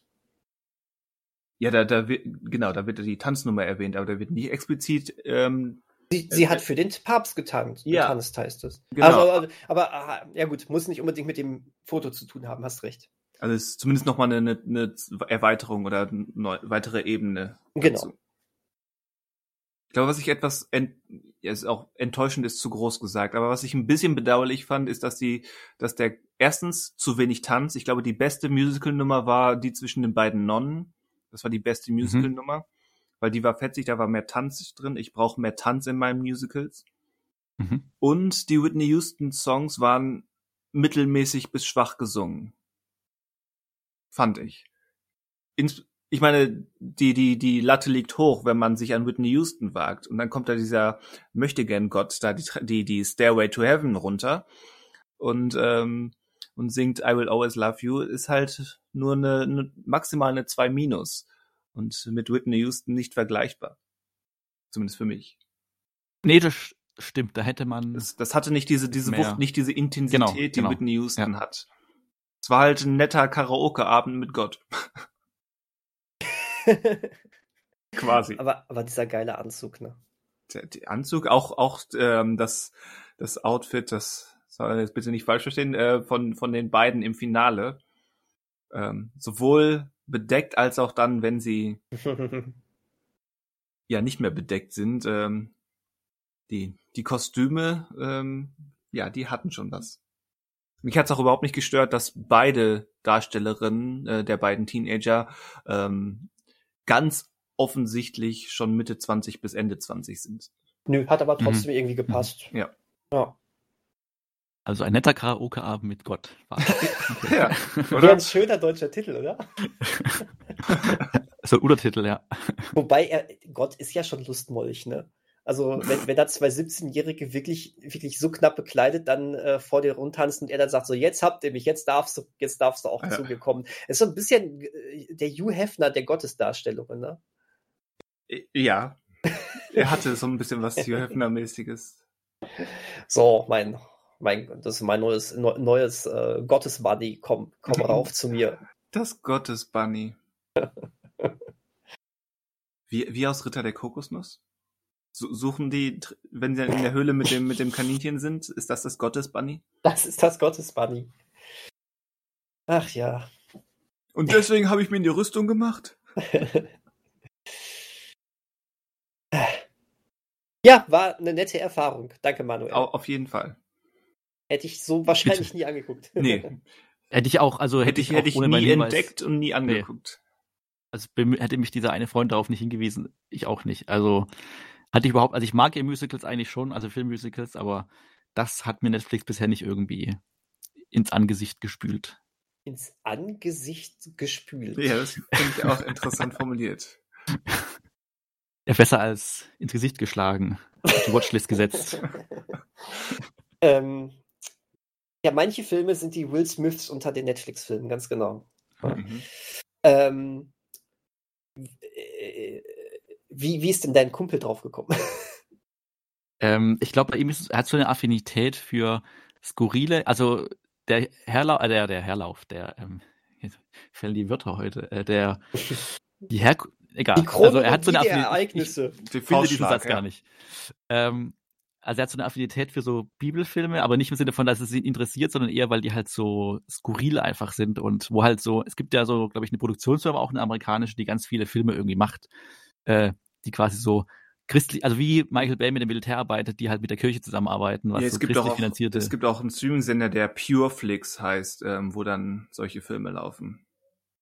Stimmt, ich glaube, das hat er auch schon mal erwähnt. Und ich glaube, in dem Zuge kam er irgendwie auch auf diesen Film, auch wenn der gar nicht da jetzt reinpasst, weil er ja, wie wir jetzt schon quasi erörtert haben, ja so zwei Seit oder so zweigleisig fährt, was diese Bibelsache oder christliche Sache betrifft. Und ich glaube, da kam er irgendwie dahin. Also das, äh, also ich müsste ihn auch nochmal genauer fragen, was wir da, aber ich glaube, das war so der Hergang. Das Interesse an diesen Bibelfilmen, äh, ohne selber daran zu glauben oder irgendwas, sondern eher ja, sich darüber nicht, ja, darüber lustig zu machen oder darüber irgendwie zu gucken, wie das funktioniert und äh, was da so für Geschichten erzählt wird. Und ich glaube, dann kam in dem Zuge irgendwie dieser Film dann. Wurde ihm dann ins Gesicht. Ich kann das gesmashed. aber nachvollziehen. Also ich, ich halt, sehe mich auch eher ähm, auf der agnostisch bis, bis atheistischen Seite, habe mit Kirche Mhm. nichts am Hut. Aber ich bin auch fasziniert von, von ähm, religiöser Kunst. Mhm. Und zum Beispiel ähm, die letzte Versuchung Christi ist zumindest in der Top 2 meiner Martin Scorsese-Filme. Sein Jesus-Film. Also, äh, ich kann Mindest fast- Top 2. Ja, also an einem guten Tag ist es vielleicht no, Nummer eins, aber da steht eigentlich Taxi Driver. Okay. Also ich kann die Faszination auch ähm, aus, aus äh, nicht religiöser Sicht auf eben biblische oder religiöse Geschichten zu blicken, oder nicht nur Geschichten, sondern auch Kunst im Allgemeinen, ähm, kann ich durchaus nachvollziehen. Mhm. Und nicht nur, weil sie skurril sind, also das sind sie auch oft, weil, weil, wenn man, wenn man eben nicht, wenn man es eben nicht für bare Münze nimmt oder eben nicht in, in Glauben übersetzen kann, dann wird, wird es eben wirklich schnell skurril. Ähm, sondern weil, weil da auch einfach diese, diese Übergröße in der Darstellung und gestärkt durch, durch Jahrhunderte, wo das nun mal auch in der Realität verankert ist, das, das hat schon ähm, ja eine Faszination, die zumindest ich, ähm, ja, wie gesagt, nachvollziehen kann Mhm. und auch selbst gerne nachforsche. Und wir haben jetzt profitiert davon, indem wir diesen Film gesehen haben. So ist es. So ist es. In Tja. diesem Sinne, wie geht es denn weiter? Genau, was gucken wir als nächstes? Machen wir die Reihenfolge, wie wir sie gerade gemacht haben. Okay. Ich, Das heißt, du ich fängst an. Christian, Manuel, genau. Ja, wir hatten jetzt äh, nur, nur Filme beim letzten Mal. Das darf so nicht bleiben. Das darf so das einfach wieder los. nicht bleiben. Ähm, und ähm, allerdings ist das schon, ich, ich mache das, was ich jetzt schon häufiger mal gemacht habe, das ist was, wo man wunderbar über den Monat verteilt immer mal wieder so ein bisschen reinsnacken kann. Das heißt, das ist, äh, wenn ihr dann nicht zwei Tage vor äh, Podcast-Aufnahme mit anfangt, Spoiler, das wird so passieren, aber da kann ich ja nichts für, ähm, dann äh, ist das eigentlich eine schöne Sache. Hm. Ähm, No North of the Border ist mein Tipp. Und da, ähm, ähm, da äh, Ende Mai ja auch äh, der Bob's Burgers Film anläuft, da müssen wir uns darauf vorbereiten. Deswegen guckt ihr The. Great North. Äh, so heißt das, genau. Ja, Verdammt. The Great North. Ähm, Da habe ich das richtig, die richtige Idee gehabt und es falsch ausgesprochen. Ja, verkackt auf der Endnote. Auf jeden Fall. Ähm, sehr schön, weil auch gerade dann seid ihr, wenn ihr schnell seid, seid ihr ganz aktuell, weil aktuell, weil, ganz aktuell, weil aktuell, ja, weil derzeit ähm, im Wochentakt auch die Folgen der zweiten Staffel rausgehauen werden. Aber kein Stress, äh, macht's wie bei Bob's Burgers, guckt euch ein bisschen mal was an. Ich meine, es geht auch sehr in Richtung Bob's Burgers, da könnt ihr, ähm, ähm, kommt die, glaube ich, auch schnell rein. Das ist äh, Disney Plus, ne? Also Disney Plus, ganz genau. Alles Ja, klar. sehe gerade. 27 Folgen. Also aktuell sind es also 11 in der ersten Staffel und der Kram, Genau, der aber jetzt die, von der zweite, zweiten kommt. aber die zweite ist noch gar nicht, ist, da haben wir bisher, Ja, glaube ich, nur fünf, nur fünf Folgen oder sowas auf Disney Plus. Fünf oder sechs Folgen. Ja, stimmt. Also easy. Easy, ja. Okay, Dan Daniel sagte, wir dürfen nicht drei Filme haben und hat uns deswegen eine Serie aufgegeben. Äh, dann gebe ich uns auch Oh. mal eine Serie auf. Okay. Und zwar ähm, sollt ihr mal äh, Matryoshka alias Russian Doll bei Netflix gucken. Weil Boah, jetzt geil. im Laufe des Aprils kommt Staffel 2 Ja, fantastisch. und ihr guckt dann bitte, bitte, bitte Staffel 1, weil die ist sensationell und muss geguckt werden. Boah, Christian, du tust mir so einen großen Gefallen. Warum? Ist das so eine seit Ewigkeiten aufgeschobene und du kommst einfach nie dazu Serie? Ja, ganz genau. Wirklich. Es ist, ist wirklich so. Also, das ist mal wirklich was, was ich sowieso für mich selbst auf den Schirm hatte, weil du auch damals sehr davon geschwärmt hast und Ja. auch andere. Und ähm, da, das war einer der wenigen Sachen, die auf meiner Netflix-Liste überlebt haben, als ich es letztens Ja. gesäubert habe. Und ich Also, ja, empfehle, cool. ich empfehle, ich meine, das darf natürlich jeder selbst entscheiden und Daniel, ich weiß, du bist äh, Synchro-Fan und. Vorzüger, aber ähm, Natascha Lyons Originalstimme ist einfach unkopierbar und sehr, sehr sympathisch und sehr cool. Ich empfehle jedem, ähm, der es kann und will, den Originalton. okay. Okay. Also, das war ein Lass ihn reden, okay, ne? ja, verstehe schon. Nein, Quatsch, ich, ähm, ich, ich, selbst ich als Synchro-Gucker ähm, sage das bei einigen Leuten ja auch. Äh, Als Beispiel sei hier mal David Tennant genannt, wo ich auch jedes Mal sage, es gibt, Hm. also der einzige Synchronsprecher, der annähernd an die Genialität von seiner, von, von ihm selbst rankam, der ist dann ja auch leider sehr früh verstorben. Und seitdem gibt es keinen mehr, der das so richtig einfangen konnte. Und David Tennant immer im O-Ton am besten, Ja. was mir als Synchro-Fan immer auch so ein bisschen wehtut. Aber mal, mal schauen, mal schauen. Mal. Vielleicht gucke ich sie einfach zweimal bis zum nächsten Mal. Oder so. Es sind zur Einschätzung, es sind ähm, acht Episoden in Staffel 1, je 25 bis 30 Minuten. Also machbar. Also jetzt nicht. Also wir halten uns zurück. Es hat noch keiner, schaut mal bitte alles von Supernatural bis zum nächsten Mal gesagt. Äh, Walking Dead nochmal anfangen. Auf keinsten. Ich habe zweimal angefangen. Ich bin einmal bis Folge 2 und einmal bis Folge 3 gekommen, glaube ich. Also, nein. Naja, vielleicht so, aber Manuel, machst du's. welche Serie gibst du uns auf? Achso. Äh, ich habe keine Serie. Also Ah. ich trage das Herz äh, wie ein Engel. Wie ein Engel. Äh, ich habe einen Film und über den Film habe ich glaube schon mehrmals gesprochen oder also mindestens einmal habe ich ihn glaube ich erwähnt und der ist jetzt bei Netflix und ich glaube, dass ihr ihn beide nicht gesehen habt, äh, weil er auch im Kino relativ äh, kurzzeitig noch war. Wir haben die Und- Ice Road schon gesehen. Mist, aber der ist so richtig geil. Also, Ich, ähm, hättet ihr mir Anfang des Jahres gesagt, dass die Ice Road der Running Gag im Podcast wird, ähm, ich hätte es nicht geglaubt. Nein, ja, äh, ich habe tatsächlich einen Film aus unserem gemeinsamen Heimatland. Aus dem wunderschönen Deutschland. Aber ich bin Und- doch Däne. Äh, man nennt ihn ja auch Herr Westhüs. Ne, das, das Hus ist schon, ist, ist fast plattdeutsch, also weit Stimmt. oben, ist, glaube ich, näher, mehr mit dem, mit dem Dänischen verwandt als mit dem Hochdeutschen. Weil dann müsste man dich äh, UES am Ende schreiben, oder? Westhus. Ja. dann editere ich meine Aussage. ja, oh, schön, schön, schöner Callback. Ja, was, Nein, was äh, ich möchte euch aufgeben auf Netflix den Film Je suis Karl. Ähm, so. Der F Film aus dem letzten Jahr im September von Christian Schwocho über, ja gut, also wisst ihr von dem Film schon was inhaltlich? Also Äh, habt ihr von dem schon ich hab- gehört? oder? Ich, ich habe davon gehört, aber ich bin gerade unsicher, um welchen Karl es geht. Äh, was Christian sagt. Dann, okay, dann, dann sage ich vielleicht zum Inhalt gar nicht mehr so viel. Ähm, dann guckt ihn euch einfach an. Gucken wir einfach oh, an. oh, okay. Ähm, ich habe dir, was ich so mitgebe, also, also ich habe die Erfahrung gemacht, ähm, dass viele, inklusive mir selbst, den Film beim ersten Mal schauen gar nicht so gut finden. Ähm, und dann, ich habe den jetzt schon öfters gesehen, äh, wird er irgendwie immer, es klingt komisch besser, aber man entdeckt immer mehr und mehr Dinge. Also es gibt Filme, die, äh, es gibt Dinge an dem Film, die man wirklich, äh, die, die kritisieren kann. Ähm, aber und er funktioniert auch im Kino besser als quasi zu Hause, aber das können wir natürlich jetzt nicht äh, reproduzieren. Ähm, Nichts Deswegen ich wäre nicht überrascht, wenn ihr so ein bisschen diesen Film kritisch oder kontrovers aufnehmt.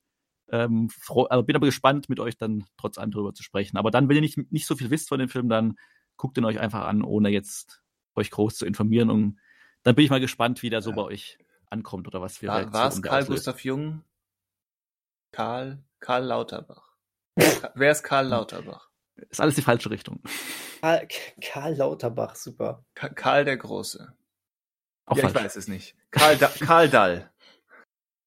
Ja, wird Ja. schon wärmer. Mit, mit, zuge mit, mit zugedrücktem Auge vielleicht. Geht auch 125 Minuten, also fast wie eine Miniserie Fast für heutige Miniserie. Sehverhältnisse Ja. oder Sehgewohnheiten. Also bei Netflix zu schauen. Oh, Könnt, könnt ihr gerne auf Deutsch gucken, in der deutschen Synchronisation. Wobei ich auch sagen muss, es wird auch äh, viel Englisch und Französisch gesprochen, aber gewollt, also innerhalb des Films quasi. ja, da, da der, der Titel ja schon französisch ist. Genau, das ist meine Aufgabe, nicht so eine Serie. Ja. Bin da ein bisschen äh, großzügiger mit euch und eurer Zeit. Ja. Du, Weil manche Leute haben noch 99 zehrst, Filme. du zehrst immer noch davon, ähm, dass wir ze- zumindest zeitlich so an Underground Railroad zu knapsen hatten. Das Das hat stimmt. sich ja auch gelohnt. Das hat, sich ja auch gelohnt. Aber das war schon hart. Qualitativ hat sich das auf jeden Fall gelohnt, aber das war rein zeitlich schon äh, die mit Abstand ähm, größte Aufgabe. Das kann sein, ja. Wobei es auch schon wieder fast ein Jahr her ist. Also bald, bald kann ich wieder ausholen.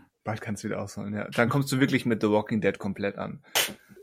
Dann, dann, war's, dann Staffel ist aber der, o so- der Ofen aus mit Podcast. Da brauchen wir äh, neues, ein neues Regelwerk, definitiv. Dann, dann braucht ihr ein neues Mitglied. naja, Hat Sören ausgestört. Nein, dann, dann bin ich hier raus. So. na, vielleicht sollten wir das ja einfach mal beenden. Ach so. Das Ja. ist eine Option? Ja, Na gut. Dann machen wir das. Jetzt einfach direkt Schluss. Ja. Wenn ihr wollt, dass wir bleiben, dann gebt uns 5 Sterne bei Spotify. Oder so. Und guckt doch mal die Fi Filme und Serien, die wir gerade genannt haben. Oder auch die drei Filme, die wir vorhin besprochen haben. Wäre doch auch mal eine Idee. es könnte sich lohnen. Könnte sich lohnen. Ja, Ansonsten, äh, schöne Woche zu haben und wir hören uns nächsten Montag wieder. Adios zusammen. so Gott will. Oder der Teufel. Oder wir keinen Urlaub auf Staten Island machen. Wenn, wenn Pete Davidson Zeit für uns hat, Reinhauen. reinhauen. Ist jetzt gut. Tschüss.